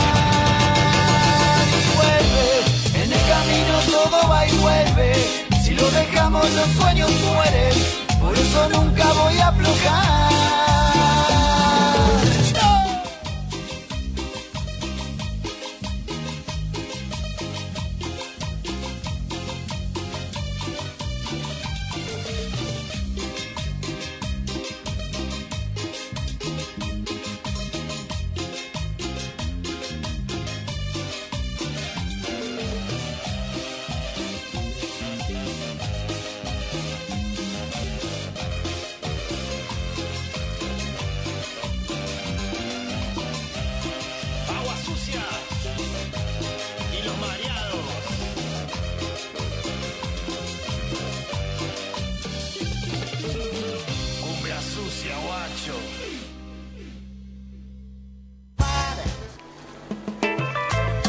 historia de la humanidad no es otra que la historia de la lucha de clases y de algún que otro partido.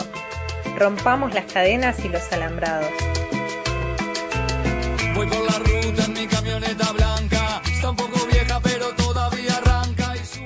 Sonaba Agua y los Mareados y seguimos al aire de Radio Estación Sur 91.7. Nos pueden buscar en Facebook, en Instagram como Radio Estación Sur, como No Se Mancha.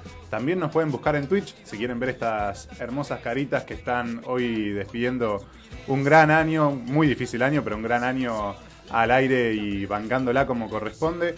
Y bueno, hoy tenemos, seguimos hablando, seguimos rosqueando, seguimos con mucho para, para analizar y para discutir. Y ahora están acá conmigo Maya y Charo. Y por el otro lado está Juancito que nos está, nos está escuchando. A ver si ya nos está escuchando. Estoy, acá estoy. Vamos a estar hablando un poco de identidad de género, vamos a estar hablando del mundo del deporte, vamos a estar hablando de tantas cosas que hay para, para analizar y para discutir y para deconstruir también, como bien nos dejaron ahí la pelota les compañeros. Ahí, eh, ¿quién toma la pelota ahora primero? Yo, yo, yo le arrancó. Eh, bueno, un poco eh, claramente en, la- en- en la- en el bloque anterior nos iban a sacudir a nosotros como profe de educación física y a la clase. Un poquito y es nomás. más que aceptar. ¿eh? Un poquito nomás. Ma- Más que, eh, sí, sí, sí, más que notorio, digo, dentro de la clase de educación física y, digo, no, no sabía cuál era la discusión que se iba a dar exacta, pero eh, es muy recurrente es, esa discusión dirigida hacia la clase de educación física como un espacio donde, don- donde se donde se cercena, donde se divide claramente, en, el, como decía recién, eh, esto, no, no solo en los deportes, digo, no- no es que, bueno, por historia del deporte o por qué sé yo, en cualquier actividad donde uno se fija está la parte de, del, de lo que es fuerza, lo que es eh, coordinación, lo que es todo lo complejo, digamos, está destinado a los chabones, a los pibes, ¿no? Y a las pibas, digo, esto es lo que generalmente se, se, se maneja, por lo menos mi experiencia y las experiencias que, que, yo he recolectado de la gente que conozco y que me cuenta lo que sucede en una clase de educación física. Que eso es claro, digo, que siempre a las pibas la parte aeróbica, obviamente para, esta, para llegar a un físico determinado, como decía Ale recién, que, que no se trabaja, por ejemplo, la, musculatura del tren superior y a los chabones se nos labura todo porque tenemos que tener esa, esa, esa virilidad característica del chabón. Y ahí hay dos cuestiones que me parece a mí para resaltar. Una, esta cuestión de estar asignando cuestiones, roles por el género y otra cosa es lo binario que se sea esa clase en, todo momento y ahí no solo en la clase de educación física, digo, en el sistema educativo en general, cuando nosotros no nombramos las identidades, cuando decimos los y las, ya estamos planteando una, un, un sistema expulsatorio de las identidades disidentes eh, y que bueno, digo, te- te- tenemos, eh, digo, por ejemplo, la- las personas trans, travestis, te- eh, sabemos que, por ejemplo, el sistema educativo expulsivo lo abandonan, eh, me digo, por estadística más o menos, a los 13 años. Y de ahí, digo, además de que se van de sus casas, además que, bueno, ahí termina el sistema educativo para las personas trans, travestis, y después tenemos esto, digo, las identidades disidentes que no son ni trans ni travestis, que están vis- invisibilizadas en esas clases, en nuestro sistema educativo, y digo, sistema educativo porque justo agarramos para ese lado, igual yo tenía pensado de, de- de meter a la clase de educación física porque es claro que hay que discutirla, pero ahí vamos a cualquier espacio que nosotros transitemos, el espacio, por e- el Estado, por ejemplo, digo, eh, los derechos que, que- han adquirido eh, esas eh, identidades se han coartado como lo que yo, iba a plantear, la- cuestión de la ley de identidad, y es claro, digo, cuando hablamos de leyes y derechos ganados, después digo, la ley no, no garantiza nada, digamos. Nosotros hablamos de leyes, yo iba a plantear distintas leyes como la ley de educación sexual integral, que se, se sanciona en el 2006, la de identidad de género, la ley Micaela, y bueno, joyas tan buenísimas, son superadoras. Ahora, ¿la ESI se aplica en algún momento? Digo, planteo la ESI como una cuestión fundamental para poder estar empezando a discutir eh, desde edad en temprana, digo, porque abarca lo que es de la educación inicial, y empezar a plantear y visibilizar eh, identidades diversas, no binarias, como nos plantea, como decíamos hoy, que nuestro sistema sea en el lugar que sea, sea en el club, sea nuestro grupo de amigues, sea nuestro, eh, nuestra escuela, nuestro jardín, nuestra familia, eh, nuestra iglesia, digo, Sí, hay quizás- tantas instituciones como para nombrar que eh, es increíble cómo nos van coartando y delineando el camino para donde tenemos que ir. Sí, quizás para mencionar ahí con lo que venís diciendo, Juan, eh, que me parece zarpada la discusión que traes y también como mencionás el ámbito educativo, pensar de nuevo lo que rosqueábamos en la hora anterior acerca de los medios también como instituciones y también como instituciones que construyen a través de un montón de discursos, un montón de cosas. Y esto lo digo en modo personal porque estuve buscando, tratando de encontrar distintas personalidades que escapen de los géneros binarios y su participación en los medios masivos de comunicación. La respuesta real que hay ante eso es que la participación en muchos años es casi nula, que después la participación cuando empieza a ser, empieza a ser incluso a forma de exposición, como casi análisis de lo distinto, ¿no? Como siempre mirando la otredad y analizándolo de un concepto completamente distinto al que a la perspectiva que traen los feminismos cuando hablamos de diversidad también y de esto, lo mismo que mencionábamos recién, tejer redes colectivas. Pero eso, los medios construyendo una imagen de siempre anclada también en los cuerpos y una imagen que hay que normalizar en algún punto o que si no es victimizada porque claramente es una imagen que está mal o que puede triunfar de distintas formas o por lo menos ese es el escenario que presentan los medios que es cuando hablamos no sé de Susana Jiménez haciendo determinadas entrevistas o de distintos programas de la televisión donde cuando aparecen figuras o personajes que escapan de los géneros binarios son personas a las que se les cuestiona quizás a veces de forma violenta, si no se les cuestiona, se las presenta como un espectáculo. Todo es muy incisivo desde eso, desde una perspectiva como también pensar en la situación real de estar atravesando esto, que me parece que es lo más zarpado también de las discusiones que traían los compañeros antes, que es decir, cuando cómo te percibís vos mismo implica que, no sé, no puedas conseguir un trabajo, digo, tratar de, tra- de trasladarlo a una problemática cercana que nos puede afectar a todos para empezar a pensar lo importante que es que realmente demos estas luchas y que no podemos estar en el siglo XXI expulsando gente porque tiene una identidad de género distinta. Me parece que va por ahí.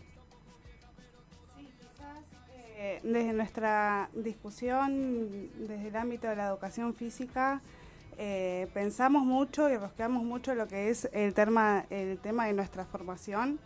Eh, y en ese sentido estamos estudiando y nos estamos formando con un plan que es del año 2000, eh, 2000 hasta ahora eh, sucedieron un montón de cambios, eh, hay muchas leyes y digo, en todo este, todo este proceso que se dio en los últimos años de construcción, hay un montón de cuestiones que se van eh, como haciendo el proceso en cadena de, distintas, digamos, una cosa es empezar a cuestionar y a deconstruir un montón de, de prácticas, pero para eso después se tiene que empezar a implementar en un montón de espacios que eso lleva eh, un tiempo, porque digamos nosotros desde la educación física que seguimos estudiando con ese plan de estudios, o sea que ah, se está discutiendo ahora un plan de estudios que incluya toda una perspectiva de género eh, que no se incluye el año 2000. Eh, y hasta que no se generen todos esos cambios, eh, desde el ámbito de la educación hasta el ámbito de la comunicación y en, la- en todos los ámbitos donde se construyen y se siguen construyendo eh, un montón de, de cuestiones. Sí, es que es también pensarlo, creo, en un momento desde eso, una perspectiva, no sé si más histórica, pero lo mismo que las discusiones que han traído ustedes a esta mesa de, bueno, ¿en qué contexto se empieza a pensar la educación física? ¿Para qué? ¿Qué se quiere hacer con les cuerpos? Digo, los compañeros han traído y pueden ir a Spotify a escuchar distintas columnas hablando incluso de eso, del disciplinamiento de los cuerpos, me de los cuerpos, me parece que es algo zarpado para pensar y ahí analizar la situación concreta que traían los compañeros antes en la entrevista, que es hay una división de roles porque a este sistema le funciona que haya una división de roles. La pandemia demostró claramente que el trabajo que hacen, que hacemos las mujeres no remunerado por el sistema porque no es considerado trabajo es un montón. Entonces me parece que esta división es funcional a todo este sistema que claramente desde la No Se Mancha venimos a repudiar y a patear el tablero y decir no vamos a construir por ahí, pero obviamente es pensar a la educación y a un montón de instituciones ancladas desde ese lugar y bueno, de qué forma podemos intervenir también para plantear todas estas discusiones.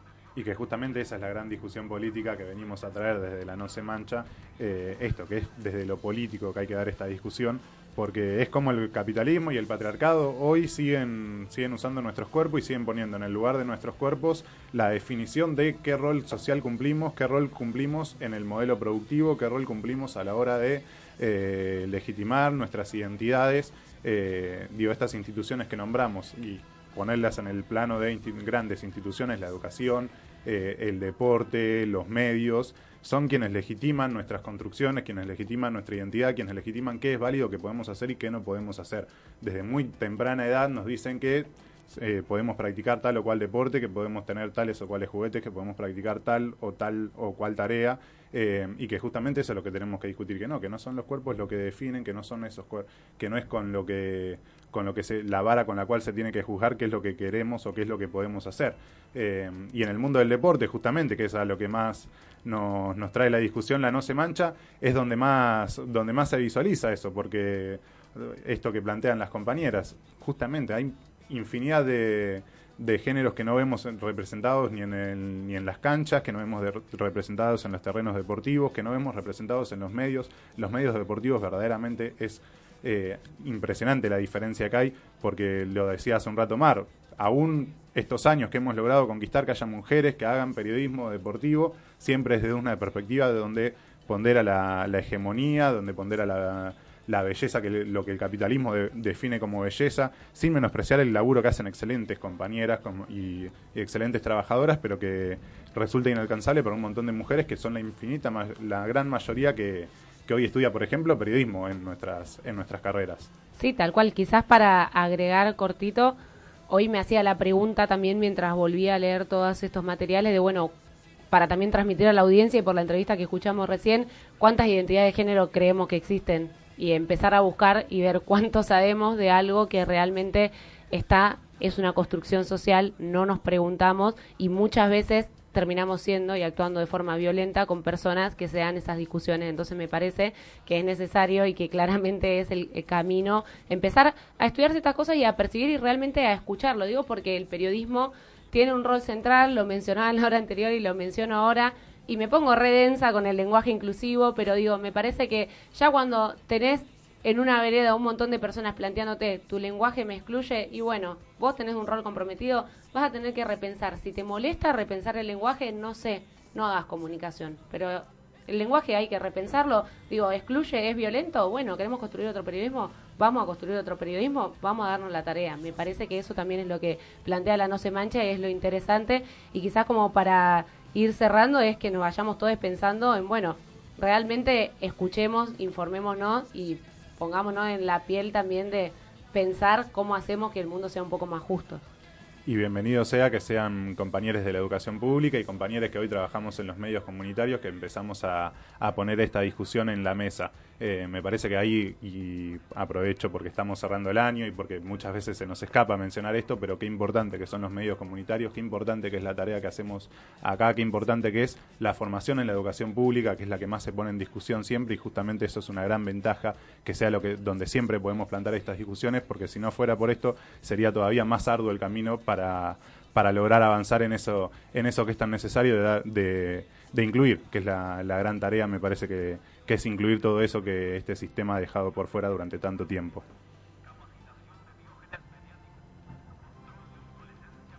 Dice que con los otros nunca fue lo mismo, pero asustada de caer en un abismo. Los ojos mojados, ilusión son espejismo. No mienta, yo lo sé, no existe el todo bien. Dice que con los otros nunca fue lo mismo, pero asustada de caer en un abismo. Los ojos mojados, ilusión son espejismo. No mienta, yo lo sé, no existe todo bien. Wow. eh. Cómo se me derrite la mirada cuando le escucho la voz.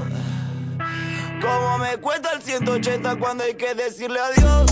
Pata de inseguridad yo no escucho. Esa cosa me molesta más que lo pucho. Eh, ya ya lo sé, tú sabes que necesitamos dos, dos café corta con tres cucharaditas de azúcar. A veces la vida es injusta, una pu. pe- Pero esa cosa la verdad que no asusta. Si vos te pones con pies en la tierra y pensás para adentro, sigue marea. Y si falla el intento, que eso te pide para un nuevo invento. Baby, es así. Dice que con los otros nunca fue lo mismo. Pero asustada de caer en un abismo. Los ojos mojados, ilusión son espejismo. No mienta, yo lo sé, no existe el todo bien.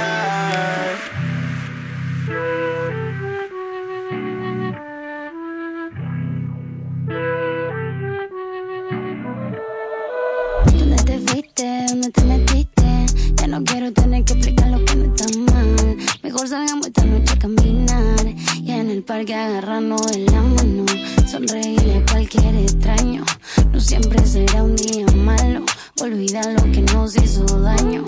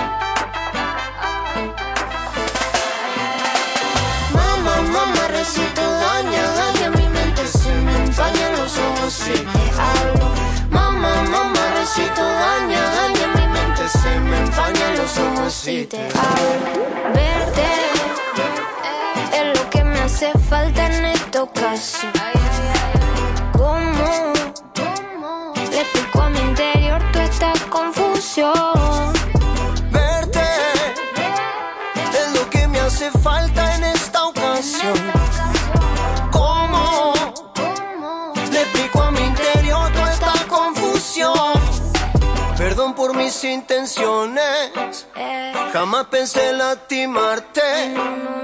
Ahora voy a marcharme, me pierdo para encontrarte. Estás escuchando No se, mancha. Raya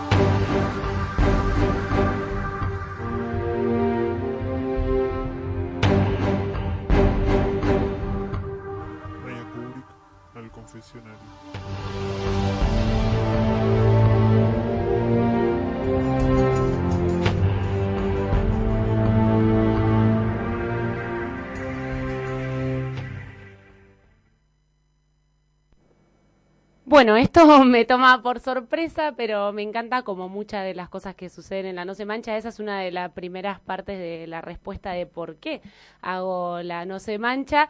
Eh, después, porque lo mismo que vinimos discutiendo todo el programa, claramente el mundo es bastante desigual y desde la No se mancha queremos aportar lo que podemos y lo que sabemos desde la comunicación. Y también hago la No se mancha porque abajo me espera un fueguito hermoso y un montón de compañeros a quienes abrazo y agradezco completamente por estar.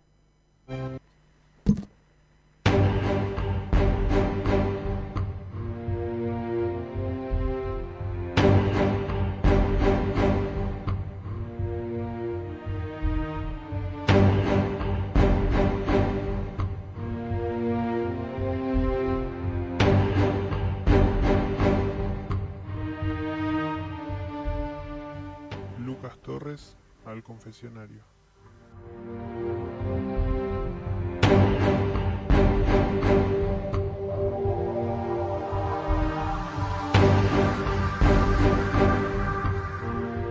Qué?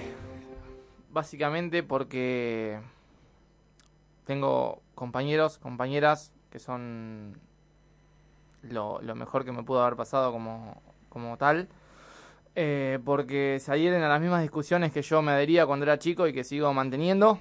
Y fundamentalmente porque venir acá me hace me hace sentir que estoy que estoy con las personas que realmente quiero estar.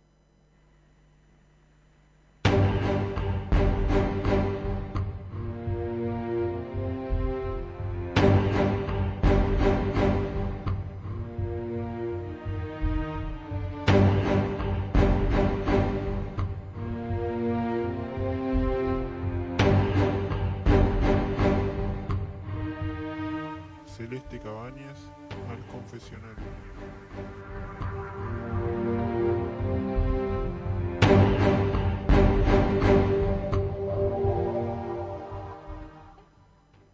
Bueno, eh, hacemos la no se mancha porque tenemos la libertad para poder eh, opinar, para poder hablar. Eh, y aparte porque desde hace poco, a pesar de estar hace poco tiempo, me recibieron con, con los brazos abiertos y me dejaron hablar de básquet, que siempre lo digo, y, me hicieron sentir muy cómoda, así que estoy muy contenta de estar acá y de bueno de hacer eh, un, un periodismo distinto y bueno eso. Muchas gracias.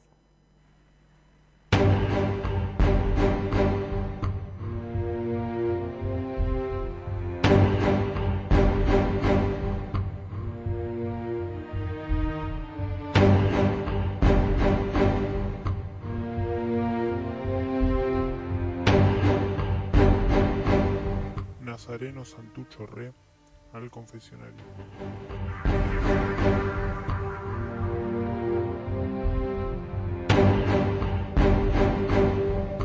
Bueno, hago la no se mancha porque no tenía nada mejor que hacer los jueves. No, mentira. Eh, porque el periodismo es político, ante todo, y yo soy un militante y creo que todo terreno es un terreno de disputa. Eh, y la verdad que con este grupo de, este grupo de compañeros aprendimos que, o lo fuimos construyendo mejor que, que acá había que, que discutir, que el deporte no estaba puesto a discusión, por lo menos no como teníamos, entendíamos que había que discutirlo, con, con la integralidad que demanda, con la dándole lugar a, tantas identidades que durante tanto tiempo han quedado afuera. eh, y asumimos ese compromiso y encontramos este enorme espacio que es Radio Estación Sur, que es eh, esta radio comunitaria que lleva tanto tiempo acá alumbrando la ciudad de La Plata y nos, nos hicimos cargo de esa tarea, nos, nos lo pusimos al hombro y la verdad que, que me parece que hemos, con toda, con toda la humildad que demanda, porque obviamente siempre hay mucho más para hacer y siempre falta, pero hemos logrado hacerlo, hemos logrado avanzar un montón, hemos logrado dar grandes, grandes batallas y la verdad que, que eso genera mucho orgullo, pero ante todo por eso. Y ya me están haciendo señas que tengo que redondear, así que los dejo.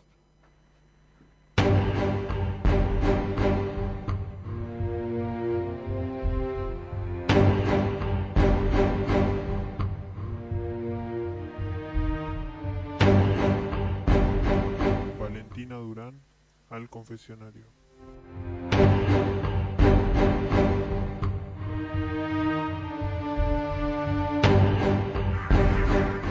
Hola.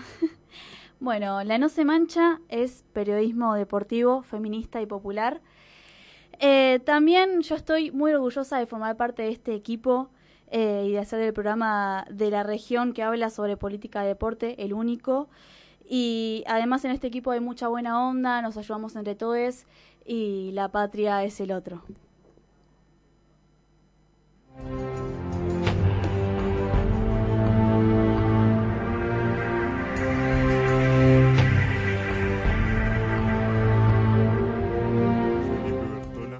Al confesionario.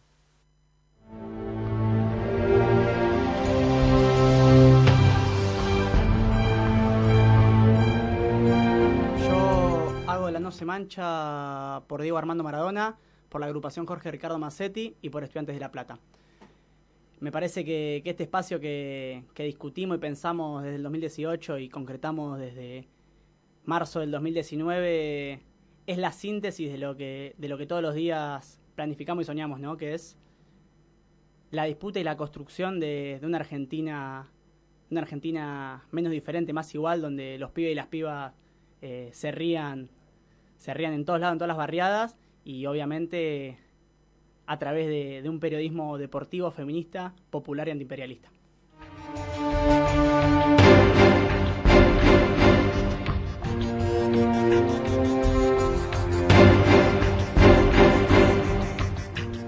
Charo Gómez al confesionario.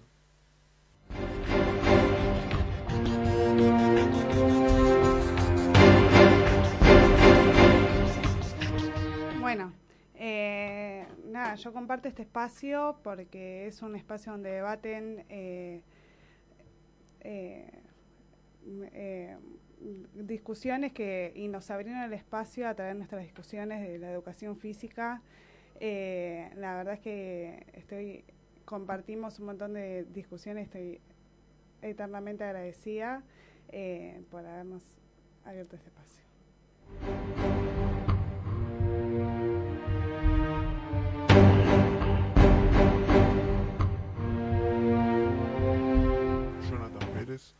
Al confesionario.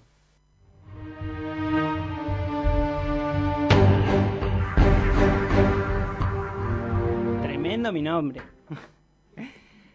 ¿Por qué hacemos la no se mancha o por qué hago la no se mancha? La pregunta es ¿por qué no? ¿No? Eh, ¿Por qué no apostar a la comunicación popular? ¿Por qué no apostar a, lo que tenemos como proyecto, ¿no? Eh, todo el tiempo pienso en cómo, cómo la no se nace como, como una revista eh, y cómo termina siendo este producto tan rico para, para el periodismo actual, ¿no? Cómo, cómo peleamos contra todo, contra toda esa comunicación hegemónica que tanto nos plantean. Eh, y la verdad que, que, estoy muy, muy orgulloso de este, de este grupo humano y muy orgulloso del producto que también solemos, solemos hacer. Eh, así que la pregunta yo creo que está de más y lo que hay que empezar a plantear es por qué no hacer más no se manchas eh, en el periodismo actual, ¿no?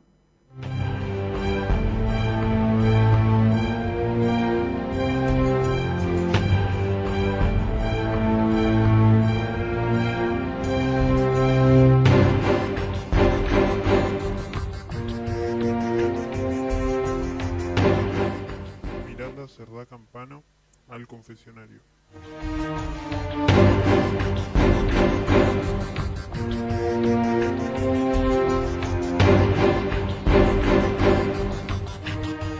Bueno, esto es tipo Gran Hermano. Bueno, yo voy a decir que no me banco a ninguno de mis compañeros. Eh, no. Eh, mentira, eh, estoy muy feliz de, hacer este programa, realmente. Eh, hago la no se mancha en lo personal porque creo que, el periodismo deportivo tiene que ser comprometido y porque tiene que ser feminista y, popular. Eh, me parece que, en este programa siempre hemos eh, estado de, del lado de, no sé si, sí, de, sentir todas las, injusticias eh, y, el Che decía que, que esa es la, la característica más linda que, tiene un revolucionario, eh, poder sentir todas las injusticias y, por eso hacemos la No se mancha, porque creemos que, el sistema es injusto y que el, el, periodismo tiene que ser, el periodismo deportivo tiene que ser feminista y, popular, eh, pero es un, proyecto que es colectivo y, al que apostamos eh, todos los días, por eso también es súper compartido con, todos mis compañeros, a quienes quiero y, aprecio muchísimo.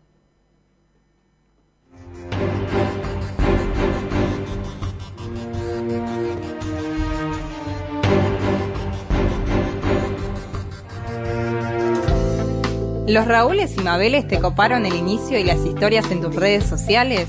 No te preocupes, seguinos en Instagram, arroba la no se mancha o encontrarnos en Facebook como no se mancha. Más fruta. Radio Estación Sur, FM 91.7.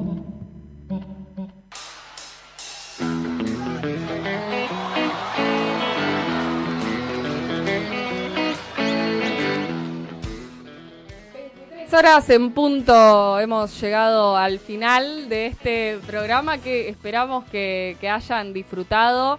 Eh, en lo personal lo disfruté muchísimo, entiendo que mis compañeros que, están afuera también. Eh, es un, una alegría inmensa poder cerrar este año de esta manera, pudiendo compartir eh, todos en, el estudio, respetando los, los protocolos y el, y el, distanciamiento, pero teníamos muchas ganas de, vernos, de, de, poder compartir este espacio. Eh, creo que, fue un hermoso programa. el año pasado lo pudimos despedir con una radio abierta. Eh, esta vez no pudo ser posible, eh, pero creo que esto se asemeja bastante o que es tan lindo como, como lo pudiéramos haber imaginado en este contexto de pandemia.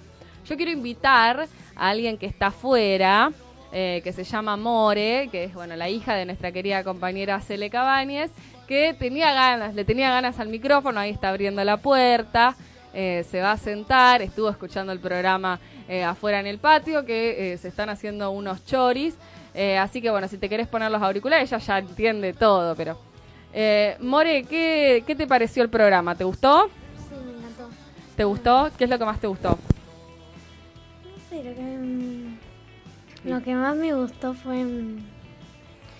Fue. Cuando habló tu mamá. Sí. Sí, obvio. Afuera dijiste que era una loca igual, pero no, eso no es verdad. A vos no, eh, no, pa- eh, no toques porque hace un poco de ruido. Eh, ¿Y te, te gusta la radio? Sí. ¿Tenés ganas de sumarte a la No Se Mancha? Eh, Por ahí lo podemos considerar, ¿eh? ¿Te gustaría sumarte? Sí, le encanta hacer radio.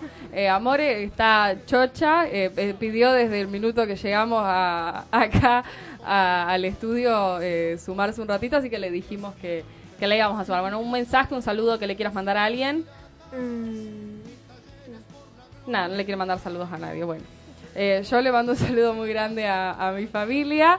Eh, le mando un saludo eh, muy grande a todos los que están afuera eh, y que hicieron posible eh, este programa. Voy a intentar no olvidarme de nadie, pero a quienes veo aquí, al Chino Pérez, a Cele Cabañez, eh, a Maya Kubrick, a Feli Bertola, a Valen Durán, a Mar Tegli, a Brian Ojeda, a Goyito Graso le mandamos un beso muy grande, estaba muy afligido de no poder acompañarnos hoy, pero está del otro lado, a Charo Gómez, eh, a Juan Pujol, eh, a Nasa Santucho, eh, me estoy, ¿de quién más me estoy olvidando? Eh, no sé quién, qué nombres no dije, bueno, sí, el Racha y Diegote que obviamente eh, estuvieron eh, ahí presentes, pero siento que me estoy olvidando de alguien. De, ah, Luquitas Torres, por favor, perdoname. Viste, yo sabía que me estaba olvidando de alguien. Perdóname, bueno, mi querido compañero de la co-conducción de este programa, que además me hizo el aguante en, estos últimos programas aquí eh, en, el estudio. Ahora sí creo que saludé eh, a, todos. Eh, bueno, nada, nos encontramos el año que viene. Estoy segura que vamos a seguir haciendo este programa porque amamos hacerlo, porque recién decía que me parece que hay que bancar eh, a todos los proyectos de, comunicación popular. Por eso estamos en Radio Estación Sur, por eso eh, bancamos la, la la- comunicación popular eh, y, bancamos estar en, en una, en una radio comunitaria. Nos hace realmente muy felices, así que. Eh, bueno, no es un hasta siempre, es un hasta pronto porque seguramente el año que viene nos podemos volver a encontrar. Espero que este 2021 sea eh, muchísimo mejor que el 2020. Eh, les mando un abrazo muy grande, que tengan eh, felices fiestas, felices vacaciones, eh, los que se puedan ir disfruten y los que no también disfruten acá, que seguramente va a haber un veranito lindo. ¿Querés decir chau a la gente, More? Bueno, More dice chau. Un abrazo para todos y nos estaremos encontrando el año que viene.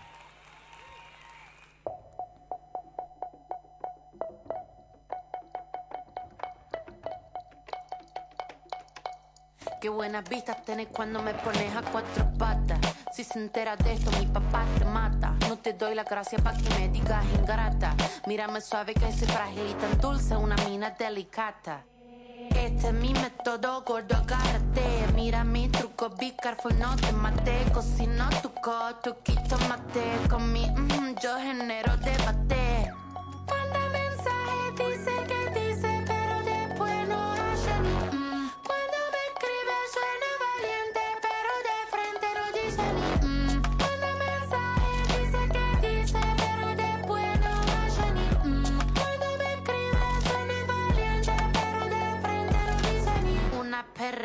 Sorprendente, curvilínea y elocuente, magníficamente colosal extravagante y animal. La que sabe se aprovecha. A tu cucu yo le doy mecha.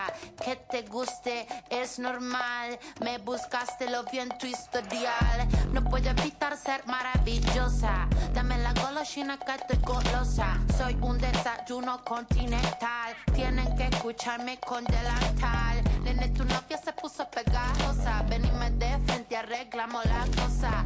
Un delivery descomunal. Ladro que ladro, no tengo bozal. Manda mensaje, dice que dice, pero después no hace ni mm. Cuando me escribe suena valiente, pero de frente no dice ni mm. Manda mensaje, dice que dice, pero después no hace ni mm. Cuando me escribe suena valiente, pero de frente no dice ni Quiero ver a esos gallitos matando a una cucaracha. Con dos caramelitos, nene, se me empacha. Para decir la verdad.